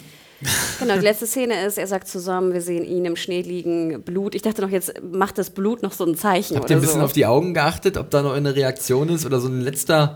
So, so, sowieso, als würde er nochmal Luft holen. ja, das so. Ding ist, also ich muss gestehen, auch in den Büchern, ich meine, das endet ja ungefähr genauso in den mhm. Büchern, ne? Also, Obwohl, das muss ich kurz ja. reinschieben, ganz kurz mal, bevor du das sagst, diese Motivation der Night's Watch, das wurde mir auch geschrieben und da gebe ich den Leuten recht, die das geschrieben haben, warum sie halt im Endeffekt ihren Lord Commander umbringen, ich wollte ist noch fragen, ein bisschen genau. umfangreicher ja, und vielleicht befriedigerer. Also weil jetzt zum Beispiel hier macht es eigentlich keinen Sinn, finde ich. Sie Was heißt denn For um, the Watch sie hier? Sie bringen hier um, weil er halt wirklich die Whitings reingelassen hat. so, aber ich meine, Grund. selbst jeder, der bei Hardtown bei der Battle dabei gewesen sein muss, und sie werden ja auch reden untereinander, wird gesagt haben, holy shit, da sind irgendwie 3000 Millionen äh, ja, Zombie-Arten ja. äh, hinterm Berg und sonst was hinterm Berg, die werden kommen. Wir brauchen Leute, die mit uns kämpfen. Genau, und im Buch ist es irgendwie die, die Summe äh, vieler verschiedener Dinge. Also du hast zum einen natürlich, dass er halt mit Ygritte angebandelt hat, seine, seine, seine Schwüre halt äh, hintergangen. Er äh, winkt halt Whitelings durch, ganz klar. Er rekrutiert Whitelings für die Night's Watch, ähm, die halt dann mit Stimmt, die, die ganzen, Rollen an, die, die ne? ganzen, genau, mhm. die die ganzen Schlösser dann bemannen. Also er, er gibt also wirklich Aufgaben innerhalb dieser Wacht zum Erzfeind. Und dann will er sogar am Ende sogar selbst in Richtung Winterfell sich aufmachen, um da jemanden zu retten den, was jetzt in dem Falle vielleicht Sansa wäre, wenn wir das mit der Serie vergleichen, aber im Buch nochmal ein bisschen anders ist. Ah, ich erinnere mich. Ja, okay. und, und das ist halt wirklich ein ganzer Batzen an Dingern, die halt nicht mit seiner Position als Lord Commander einhergehen. Und natürlich auch die Wahl war ja auch nochmal viel intensiver und da, da sind ja, vielleicht noch alte genau. sozusagen Leute, alte die genau, Richtig. die von der Wahl noch, also die Wahl zum ja. Lord Commander äh, negativ sind. Du hast recht, ja. ja. Wo man ja sagen muss, dass in den Büchern Alice, Thorne sehr früh, äh, glaube ich, zum Shadow Tower oder Eastwatch by the Sea geschickt wird. Also der ist jetzt gar nicht da zu dem Moment, mhm. als er in den Büchern erdolcht wird. Aber ob er nicht vielleicht irgendwie seine Finger mit dem Spiel hatte bei diesem ganzen Komplott, weiß ich nicht. Und Olli gibt es ja de facto nicht, oder? Olli gibt es de facto ja. nicht. Weil zum Beispiel bei Olli, so blöd ich diese Rolle finde, ich, ich schließe mich da euch ganz ein, seine Motivation habe ich ja noch am ehesten verstanden. Ja. Weil es war ja nicht eigentlich for the watch, sondern es war Rache. Für seine Eltern indirekt, genau. über drei Ecken. Was ja halt auch, ja, was, was ich irgendwie noch eher verstehen kann. Und ich meine, das ist ja auch das Grund, auch ein großes Thema jetzt in dieser Folge Rache. Ne? Was tue ich dafür? Was gehe ich dafür ein? Was mache ich dafür? Und jetzt hier bei Olli habe ich die Motivation noch am ehesten verstanden, als jetzt irgendwie, ich weiß nicht, kleinere Eifersüchteleien oder was auch immer zwischen Thorne und John. Ja. Ja. Du willst gar nichts mehr sagen, Mario? Ich habe auch mit Robert so ein Gespräch gehabt. Ich habe ihm das auch erklärt und er meinte, okay, das in den Büchern macht irgendwie mehr Sinn oder ist irgendwie ergiebiger, ja, da ist mehr ja. einfach, ne? Wo mehr du sagst, okay, wenn dahinter. das dir nicht reicht als Motivation. Aber, ja, das, das, ist, das ist definitiv zu kritisieren, aber jetzt mal zur emotionalen Seite von diesem Tod. Ähm, ich habe die Folge auch dann zweimal gesehen und ich muss sagen, beim zweiten Mal habe ich irgendwie war ich mehr investiert und ich habe es dann doch irgendwie doch, mich hat es ein bisschen doch dann bewegt. Also ich habe alles kommen sehen, ganz klar, auch aus den Büchern war es kein großer Überraschungsmoment mehr. Aber die Art und Weise, wie es dann inszeniert wurde, wie dann John halt mit dem Rücken im Schnee liegt und in die Leere blickt, weil er halt stirbt oder weil er tot ist und dann wie sich der Schnee rot äh, färbt, alles ein bisschen überinszeniert, aber es hat funktioniert bei mir. Das Bild war wirklich stark. Das Ding ist einfach auch in den Büchern, ich, in den Büchern finde ich, ist es noch ein bisschen offener. Also ich finde, da kriegst du, glaube ich, nur den ersten Cut mit. Mhm. Aber das war es, glaube ich. Ich glaube, da endet es, oder? Es könnte sein, dass es irgendwie sagt, und die, es wurde dunkel um ihn. Sowas. Also es ist, finde ich, sehr viel offener als hier. Weil ich finde, hier sah es schon so aus, als ob er tot ist. Und das Ding ist, ist er jetzt wirklich tot? I don't know. es ist ja eine der Sachen, die dann auch der Regisseur gesagt hat, ja, er ist tot. Aber die Art und Weise, wie er in diesem... Selbst Kit Harington hat gesagt, er ist Ja, tot. genau. Ich finde aber, da hat man, da tot, hat man ne? die, erstens, genau, hat man die falsche Frage gestellt. genau, Nicht er ist wieder. er tot, bleibt er tot. Ja. Und, und äh, auf der anderen Seite, ich glaube schon, dass das eine effektive Szene ist, auch für Leute, die die Serie gucken, weil ich glaube, Jon Snow sterben zu lassen, ist so eine der Sachen, die als Schocker bestimmt funktioniert. Ja. Wir sind jetzt aber so weit in der Handlung fortgeschritten. Angefangen hat das ja ganz elegant. Wir sind, wir sind in einer Low-Fantasy-Welt, wo vielleicht früher mal Magie war und Übernatürliches und Riesen und sonst was. Und jetzt sind wir knöcheltief knöcheltief in High Fantasy. Wir haben allen möglichen Kram, sodass irgendwie so ein dramatischer Charaktertod. Erstens sind wir das gewohnt jetzt. Wir haben es mhm. schon x-mal ja. gehabt. Wir erwarten es zum Finale auch irgendwie, dass sowas passiert. Und drittens haben wir so viele Möglichkeiten, das wieder aufzuheben jetzt. Wir haben, ich meine, es gibt da ja zahlreiche Theorien. Wir müssen nicht sagen, was es da alles für Theorien gibt, weil es teilweise auch Spoiler sind, die im Buch vorkommen könnten. Sagen wir, er sagt noch eine Sache, bevor er es stirbt. Gibt Spoiler im Buch dazu? Ja, es gibt, ja, es gibt eine, eine Sache, die er, es gibt eine Sache, die er sagt. Die sagen wir jetzt aber nicht. Nein. Aber das ist eine Möglichkeit, die auf etwas hindeuten könnte, was jetzt im Anschluss passieren könnte, ja, obwohl ihr als Buchwisser das auch nicht wisst. Wir haben natürlich die, die, äh, die Bluthexe bei ihm im Camp. Ich wollte gerade sagen. Melisandre, ganz klar, ganz kurz nochmal der Einwurf. Wir haben ja gesehen in der dritten Staffel, dass äh, die Anhänger des Lord of Light in Person von äh, Thoros of Mir in der Lage sind anscheinend, äh, die Toten wieder auferstehen zu lassen, am Beispiel von Beric Dondarrion. Obwohl wir auch gesehen haben, dass Melisandre das scheinbar nicht wusste. Dass sie das nicht wusste. Und somit auch nicht kann, schätze ich mal, ne? Who knows? Ja. ja. Aber es ist schon nee, sehr auffällig, dass, dass nicht, sie jetzt da ist. Dass oder? sie da ist, genau, das ist schon Und was ist die Funktion für, für Melisante in der nächsten Staffel, ist die Frage. Ne? Stannis ist weg. Was auch Davos Funktion. Ja. Also das sind jetzt zwei so Wildcards, wo du nicht weißt, ja, was machen sie jetzt? Und Eigentlich dann hat ihn ja auch, ich hatte noch eine Theorie, die ich noch nicht gehört hatte, okay. aber es hat ihn ja auch der, der neue White Walker König da angeguckt. Ja. Und vielleicht ist ja in dem Moment, wo er ihn angeguckt hat und seine Auferstehungsmagie hat wirken lassen, etwas in ihn übergesprungen. Was ich sagen will, in diesem, an diesem Zeitpunkt können die machen, was sie wollen. Sie können irgendwas aus dem Hut zaubern. Wenn sie ihn zurückbringen wollen, stehen ihnen tausend Türen offen und sie können sagen, Deus oh, das ist das Machina. passiert. Nee, das ist so ja. typisch Redcon. Wir haben so viele Mechaniken, die jetzt funktionieren würden für sowas, dass sie so oft den Reset-Button drücken können in dieser Stelle, wie sie wollen. Ich muss ja gestehen, ich bin eigentlich ganz dankbar, weil wenn jetzt John tot ist, aber irgendwie überlebt hat oder wieder zum Leben erweckt wird, auf welche Art und Weise, ist er ja wirklich, was ja auch viele angemerkt haben im, im Chat damals und, und sonst wo in den Kommentaren, dass er dann wirklich auch endlich mal die Wall verlassen kann und endlich mal vielleicht sein, sein Warden of the North oder was auch immer er ist oder seine Eltern, seine wahren Eltern, was auch immer es noch dafür Storylines gibt, auch mal suchen und, und herausfinden kann. Und das finde ich wiederum ganz spannend. Ja, absolut. Vielleicht sogar mit Davos und Melisandre im Schlepptau. Wenn Melisandre sagt, er ist jetzt der neue, was ist es, Quetzal Keterak? Nein, ja. wie heißt es? Ja.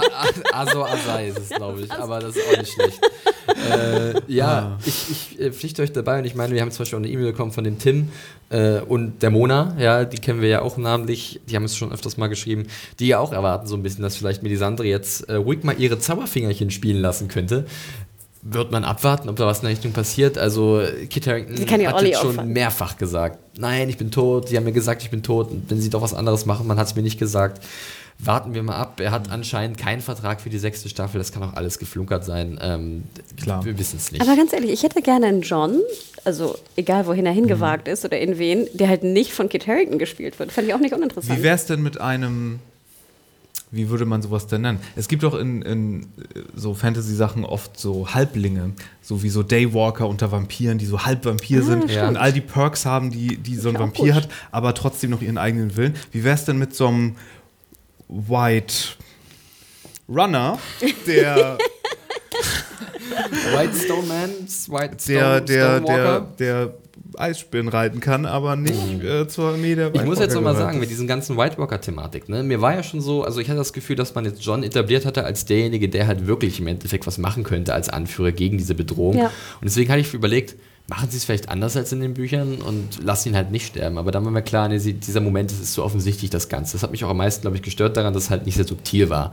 Ich glaube, jeder hat es irgendwie kommen sehen, glaube ich, den ganzen Aufbau dahin, dass halt irgendwas Großes passiert mit John, mit Olli und so. Und sind jetzt dennoch diesen Weg gegangen und ich weiß auch nicht, wie es an der Wall weitergehen soll, gerade mit dieser Bedrohung. Wer ist denn jetzt da, wenn wir davon ausgehen, dass John jetzt tot ist? Wer, die, die Wall ist uninteressant geworden. Ja, und deswegen finde ich es ja so schön, dass, dann, dass John oder wer auch immer oder was auch immer er dann nachher ist, dann die Wall auch verlassen kann, potenziell. Ich meine, Endlich. Davos und Melisandre waren immer Nebencharaktere gewesen. Ist so. Davos darf von mir aus auch wenn Hauptcharakter ja, werden. Es gibt, ich hätte eine Idee für Davos, die kann ich hier aber leider nicht erzählen, weil das wird, glaube ich, zu sehr gespoilert. Aber dass wir vielleicht, also Buchleser wissen vielleicht, ähm, was ich meine. Es geht um eine Familie im Norden, die wir noch nicht äh, kennengelernt haben, die eventuell noch verbündet ist mit den Starks. Mehr sage ich dazu nicht. Äh, vielleicht lässt man sich da was einfallen. Ähm, ja, aber klar, John ist weg, war eine der Hauptfiguren und die Wall ist jetzt unbemannt in gewisser Art und Weise. Weiß ich nicht, was da kommt. Also mich würde es nicht stimmen, wenn wir die Wall auch sozusagen zukünftig verlassen würden. Och, ich fand das schon ganz okay. Ich fand die Wall, ich meine, wer hat es denn mir geschrieben? Ich glaube, es war der Nikolai, der uns immer so fleißig schreibt, dass ihm die Wall, glaube ich, diese Staffel ganz gut gefallen hat. Oder? Ich möchte jetzt nichts Falsches behaupten, Nikolai. Da ist seine E-Mail. Äh, ja, für ihn der beste Handlungsstrang. Und ich, also hier, wir sahen neue Charakterkombinationen durch Stannis Aufwand an der Wall. Wir kriegen eine fantastisch inszenierte Schlacht bei Hardhome. Ähm, ja, also es gibt da schon genug Gründe, die halt für die War gesprochen haben in dieser Staffel. Generell die Bedrohung ist natürlich jetzt auch spannender, ne? Also wenn die jetzt irgendwann mal, die müssen ja irgendwann mal ankommen, oder? Die werden ja nicht da hinten bei Hardhome warten, Eigentlich oder? Nicht, ne? also das ist natürlich schon spannend und ja. sehr viel spannender als sonst gewesen. Aber wir werden es sehen, wir ja. wissen es nicht, ne? Wollen wir ein Schleifchen um den Handlungsstrang machen? Und jo. wollt ihr mir nochmal sagen, ich habe mich ja wirklich jetzt ausgeplappert, wie ihr das Finale gesehen habt und vielleicht auch die Staffel an sich? Ja. Mario, möchtest du anfangen? Ich muss sagen, es ist schon die schwächste Staffel. Ja. Äh, da also erstmal was zum Finale oder hast du da nichts Ach, mehr? Ach so, ähm, zum Finale erstmal. Ja. Ähm, ja. Sie tragen so ein bisschen sehr dick auf, was diese ganze Cliffhangerei angeht, kann, ja. kann man ja. vielleicht sagen. Dann, was die Schockmomente angeht, funktioniert es einfach wirklich nicht mehr so besonders gut, weil man zu viel von solchen erwartet oder zu viele Charaktertode werden erwartet und das hat gar nicht mehr so den, den Effekt, den es vielleicht mal hatte. Und deswegen war vielleicht das, was sie in Staffel 2 gemacht haben, fast eleganter, weil sie da halt eine große Schlacht hatten, wie äh, Blackwater Bay. Mhm. Aber da jetzt halt nicht so die super krassen Sachen versucht haben. Ja. Und ja, aber und ich bin natürlich sehr enttäuscht, dass die Tyrells nicht mehr vorkamen, weil da hätte ich mir jetzt viel offen, äh, viel da hatte ich, gelassen. Da ne? hatte ich mir jetzt einen, einen, Abschluss eher auch für die Story erstmal gewünscht, weil jetzt sitzen die da für mich ein Jahr lang im Gefängnis. Das ist schlimmer, als wenn sie die kurz umgebracht hätten. Jetzt ganz Sein Loras kommt wieder mit so einem Vollbart. Oh nein! Shave, shave, shave. Sehr gut, sehr, sehr gut. Mario-eske Wortspiele hier. Ja. Ja, so, ja. Aber jetzt insgesamt, bevor ich das auch Hannah frage, Lieblingshandlungsstrang, jetzt, wie jetzt zu Ende gebracht worden? Hast du, wie jetzt zum Beispiel der Nikolai, der gesagt hat, die Wall hat ihm mit am besten gefallen? Die Wall fand ich dieses Mal auch gar nicht schlecht, aber ich glaube, Arya war schon Bravos also. vom Mystery und von, von Jack und Hagar und so. Er gefiel mir natürlich nicht ganz so gut, als sie Maren Trent dann so ungeschickt da reingeboxt haben, noch als Opfer ja, gut, in ja. die Handlung. Das war wirklich so mit dem Hammer da rein, aber insgesamt glaube ich, hat mir dieser ganze Mystery-Teil mit dem House of Black and White extrem gut gefallen. Ich fand Marine auch sehr stark wieder, diese mhm. Staffel. Unheimlich stark. Dann natürlich das super Geschenk am Ende Tyrion und. War was? Oder was äh, nee, nee, Tyrion Daenerys und Danny. Ah, ja, genau. genau. Hanna, äh, selbe Frage, erste Frage, äh, die Episode an sich und dann vielleicht ein Lieblingshandlungsstrang? Also ich muss gestehen, ich fand auch, dass es natürlich Schwächen hatte, das äh, Finale. Da waren verschiedene Sachen drin, die mich furchtbar aufgeregt haben, wie zum Beispiel Briennes äh, Bad Signal, wie zum Beispiel hier Sam und John, fand ich auch extrem öde. Dann ähm, fand ich es auch ein bisschen clumsy, wie es immer so schön heißt, da mit, mit Sansa und, äh, und, und Reek oder Theon. Es wird bei mir aber komplett ähm, negiert durch drei sehr starke Szenen. Und das waren zum einen Bravos, wo ich wirklich dachte, holy fuck, wo bin ich hier gelandet, in was für einem Horrorschocker. Dann fand ich Danny, war von den Effekten her, vom Look, obwohl es so grün war, fand ich trotzdem, war es sehr, sehr, sehr, sehr bewegend. Und ich bin auch sehr gespannt, was da jetzt wirklich passiert. Auch im Buch hat mich das, fand ich das sehr spannend. Und natürlich mein Favorite Cersei. Also ja. ich muss gestehen, wir haben so lange darauf gewartet und ich fand, sie haben es wirklich zu 100 Prozent erfüllt. Bei mir. Und ich bin immer noch tief bewegt und das ist auch so ein bisschen, Andi, vielleicht um den Schnörkel auch zu kriegen zur, zur Staffel. Ja, sie hatte Schwächen. Und ich fand gerade das Pacing fand ich sehr anstrengend. Also diese sehr langsam begann und dann der Höhepunkt in der Acht, was jetzt nicht schlecht war, aber dann dieses wahnsinnig schnelle Ende und diese Effekthascherei, die du ja auch schon, Mario, erwähnt hast und ihr auch gestern, ne? immer diese, diese Freude am Schockmoment, der sich einfach abnutzt. Fand ich ein bisschen schade, das Potenzial da so zu vergeuden. Ähm, und so ein bisschen, ich fand, es war so eigentlich war, fand ich Game of Thrones für mich immer so wie so ein Zeitfeuilleton oder Fatzfeuilleton und auf einmal hast du dann so die Bildnackte von Seite 3 dazwischen. Ne? Also die es ja nicht mehr gibt, so, oder? Die es nicht mehr gibt und dann hast du, ich weiß nicht, irgendwie Riesenwaschbär greift Mensch an. Ich habe keine Ahnung. Es Wo? So Wo kann ich diesen riesen Waschbär finden, Hanna? Ihr wisst, was ich meine. Es ist so, das ist irgendwie so verwirrend geworden für mich, dass es manchmal irgendwie so unfassbar grandiose Dialoge gibt, die so tiefgehend sind, wo ich irgendwie noch tagelang drüber nachdenke und dann kommt irgendwie so ein Banalo-Element, was irgendwie wie auch Dorn insgesamt als Bad Konstrukt. Pussy? Bad Pussy zum Beispiel. Dann, Vielleicht war es eine kleine From Dusk to Dawn-Referenz, wer weiß. Ja, und das, hat mir, das fand ich ein bisschen schade. Aber im Endeffekt muss ich einfach sagen, und deswegen kann ich auch die ganze Kritik, die jetzt eigentlich angehört angehäuft wird, nicht so wirklich verstehen. Auch so Leute, die sagen, ich schaue jetzt nie wieder Game of Thrones und so. Im Endeffekt ist Game of Thrones, finde ich, immer noch eine fantastisch gute Serie, auf die ich mich wahnsinnig freue, jetzt in Staffel 6 gerade, weil ich auch glaube, dass George es nicht schaffen wird, vorher das Buch rauszubringen. Schätze ich mal. Was ich wiederum eigentlich ganz gut fände, weil wir dann wirklich alle planlos hier wieder sitzen werden in einem Jahr. Und ich muss auch gestehen, welche Serie, das sage ich ja immer wieder, welche Serie schafft es, dass ich wirklich fluchend und kreischend irgendwie auf meiner Couch sitze? Mhm. Und das schaffen nicht viele. Und mhm. davon ist Game of Thrones jetzt in der fünften, hat es auch sehr viel besser geschafft als zum Beispiel in der, der zweite, die ich mhm. immer noch ziemlich äh, fad fand. Ähm, ich fand, die vierte hatte auch ein paar Schwächen. Eigentlich jede Staffel hat immer ein paar Schwächen, nur die mir nicht so gut gefallen. Wie gesagt, ich hätte es halt ohne Dorn gemacht. Das wäre für mich, äh, sehr viel Schwächen wären dann schon weg gewesen. Ja. Aber ähm, im Endeffekt, also dieses Finale, wie gesagt, Bravos, Bravos Danny und Cersei fand ich war weltbewegend. Okay. Jana, du hast ja gerade so ein bisschen schon was zu den Staffeln gesagt, im Vergleich eventuell. Da haben wir auch nochmal eine E-Mail bekommen von dem Martin. Äh, danke dafür. Oder Elch, wie er sich auch nennt. Und zwar hat er auch ein Fazit gezogen, dass für ihn die fünfte Staffel nach der zweiten auch die schwächste war. Ähm, er fand halt auch Folge 8 war ein krasser Höhepunkt, aber gerade so zu Beginn hing der Spannungsbogen ziemlich deutlich durch. Ja. Bei mir war es ähnlich. Also ich habe auch am Anfang gedacht, ja, irgendwie müssen wir langsam mal in die Puschen kommen. Dann fand ich, glaube ich, die fünfte und sechste Episode eigentlich mhm. ziemlich gut.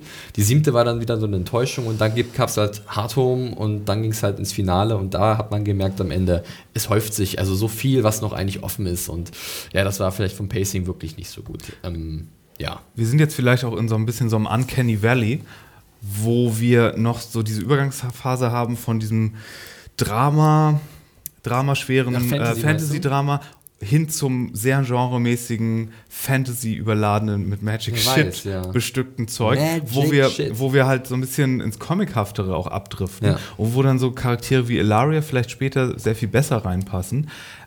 Und, und jetzt aber diese ganze Sache halt teilweise noch so ein bisschen, oder die Übergänge albern wirken, wie zum Beispiel in der Szene mit Cersei gut dargestellt, wo wir dieses krasse Charaktermoment-Ding hatten, das so lange geht und dann steht da auf einmal da so eine Kampfmaschine am, am, Ende des Gangs. Solche Momente ähm, sind hier vielleicht so ein bisschen holprig. Ja. Und ich würde gerne nochmal. Aber ganz kurz, ja. ähm, merk dir den Gedanken, weil du, ich muss das Wort aufgreifen, was du gerade genommen hast, und zwar Übergangsphase. Ich hatte nämlich auch den Eindruck gehabt, ich habe es auch in meiner Review so geschrieben, dass eventuell die fünfte Staffel wirklich so eine Art Übergangsstaffel war, wo sie jetzt viel vorbereitet haben, wo ich dachte, dass sie vielleicht schon mehr umsetzen. Aber jetzt merkt man ja wirklich, äh, dass dieses Finale auf so viel Cliffhangern endet, die ja wirklich spannend sind, muss man ja auch mal lassen an vielen Stellen. Manche sind halt echt sehr für, den, für, den, für die Effekthascherei, aber an vielen anderen Stellen sage ich auch, okay, ich habe jetzt Bock auf die sechste möchte wissen, wie es da weitergeht. Und vielleicht kann man das dann auch so sehen, ob das gut ist von den Machern, ob sie es besser hätten machen können, steht auf einem anderen Blatt Papier. Äh, ja, das ist halt so ist halt so. So, Mario, was wolltest du noch sagen? Ich, ich wollte noch mal zu dem Punkt sagen, äh, äh mit der Darstellung von Gewalt hier in, in Staffel 5. Oh, lass es nicht ausatmen. Nein, nein, nein, ganz, ich will nur ganz kurz sagen, ich finde dieses Argument immer äh, so ein bisschen komisch, wenn gesagt wird, oh ja, das ist ja aber so realistisch dann, weil früher im Mittelalter war es ja nun mal grausamer. Das Bild, was wir vom Mittelalter haben oder das Bild, was wir davon nehmen oder das, worauf sich George R. R. Martin bezieht, ist genauso konstruiert wie alles andere und auf welchen Aspekt man sich dabei bezieht, sucht man sich komplett aus. Das wäre so, als wenn heutzutage nur Filme darüber gemacht werden könnten, die komplett grausam und gewaltvoll sind, weil es, weil unsere Welt ja einfach mal faktisch eine grausame ist. Aber genauso gibt es in unserer Welt auch heitere Aspekte und die Ausrichtung, wie du deine Geschichte erzählst, selbst wenn sie im Mittelalter spielt, äh, kannst du gestalten, wie du willst. Es ist komplett in deinem Ermessen. Und gerade nachdem ich ja nochmal die erste Folge gesehen habe, äh, so nachdem die Dreiviertel zu Ende war, diese Staffel, habe ich mich daran erinnert, ja, wie viel mehr Spaß da irgendwie noch mit drin war, wie viel mehr Glee und so ein bisschen weg könnte das von diesem super Hardboiled, das irgendwie alles nur so mies und. Ja, mit Jon Snow endet auch, also wird ein Good ja. Guy nochmal umgebracht am Ende. Wir ja, genau, so, ein, so, so, ein, so ein einfacher Held ja. nochmal und jetzt sind es ist schon sehr Bastarde und alles Staffel muss deprimierend sein. Ja. Und diese Realismuskarte irgendwie, die ist einfach mal sowas von. Ich meine, wer erinnert sich nicht ans Ende der vierten Staffel, als man Arya auf diesem Boot gesehen hat, das halt Richtung Bravos und das, da kam die Musik und das war so schön tragend und man denkt so, huh, Aufbruchstimmung und jetzt bist du da. Ja, das meine ich halt. Man alles irgendwie deswegen, in der Schwebe, ich, vielleicht ein bisschen frustrierend. Jon Snow ist tot. Hm. Ich, ich hätte halt nur so zwei, drei, ich hätte halt nur so zwei, drei Szenen gebraucht, die ein bisschen positiv sind, wie zum Beispiel Rick und Sansa. Ich finde, das wäre die einfachste Methode gewesen, die ein bisschen Hoffnung, uplifting. Dass du genau. siehst, dass sie halt genau. fliehen. Hm. Naja. Wie viele so. Sterne hast du eigentlich gegeben in der Review? Vier. Okay. Vier Sterne habe ich gegeben, genau. Ja, ist ja für dich ziemlich niedrig. Ja. naja, geht so. Geht, ja, doch, ja. Schnitt, Durchschnitt würde ich fast sagen. Ja. Ähm, ja. So, das war unsere nochmal sehr ausführliche Besprechung zum Staffelfinale von Game of Thrones und zur fünften Staffel generell. Äh, ich hoffe, ihr habt nochmal ordentlich Spaß mit uns gehabt, auch mit Hannah und Mario, die sich auch nochmal ordentlich ausgequatscht haben. Ähm, ich fand das auch wieder sehr cool. Ich hatte gedacht, ich weiß nicht, ob ich das nochmal hinkriege, ein weiteres Mal über Game of Thrones zu sprechen, aber es ging anscheinend und ich hoffe, es hat. Jetzt haben wir erstmal eine Woche lang, äh, eine Woche lang, ein, ein Jahr lang Game of Thrones Urlaub. Ja, so ein bisschen du zumindest. Ich muss noch ein paar Mal. Tja, aber den, den, lieben Flixi haben wir jetzt ja auch outgepimpt. Nächste ja. Woche musst du schon wieder drüber reden. Ja, schauen wir mal. Ich habe noch, glaube ich, zwei, drei Wochen Game of Thrones und äh, dann gucken wir mal. Äh, ich kann nur noch sagen, abschließend, ich freue mich irgendwie auf die sechste nach wie vor, auch wenn vielleicht nicht alles gut war in der fünften. Ich freue mich vor allem auf neue Orte, wie immer, neue Figuren. Da wurde ein bisschen was angekündigt. Highgarden vielleicht mal.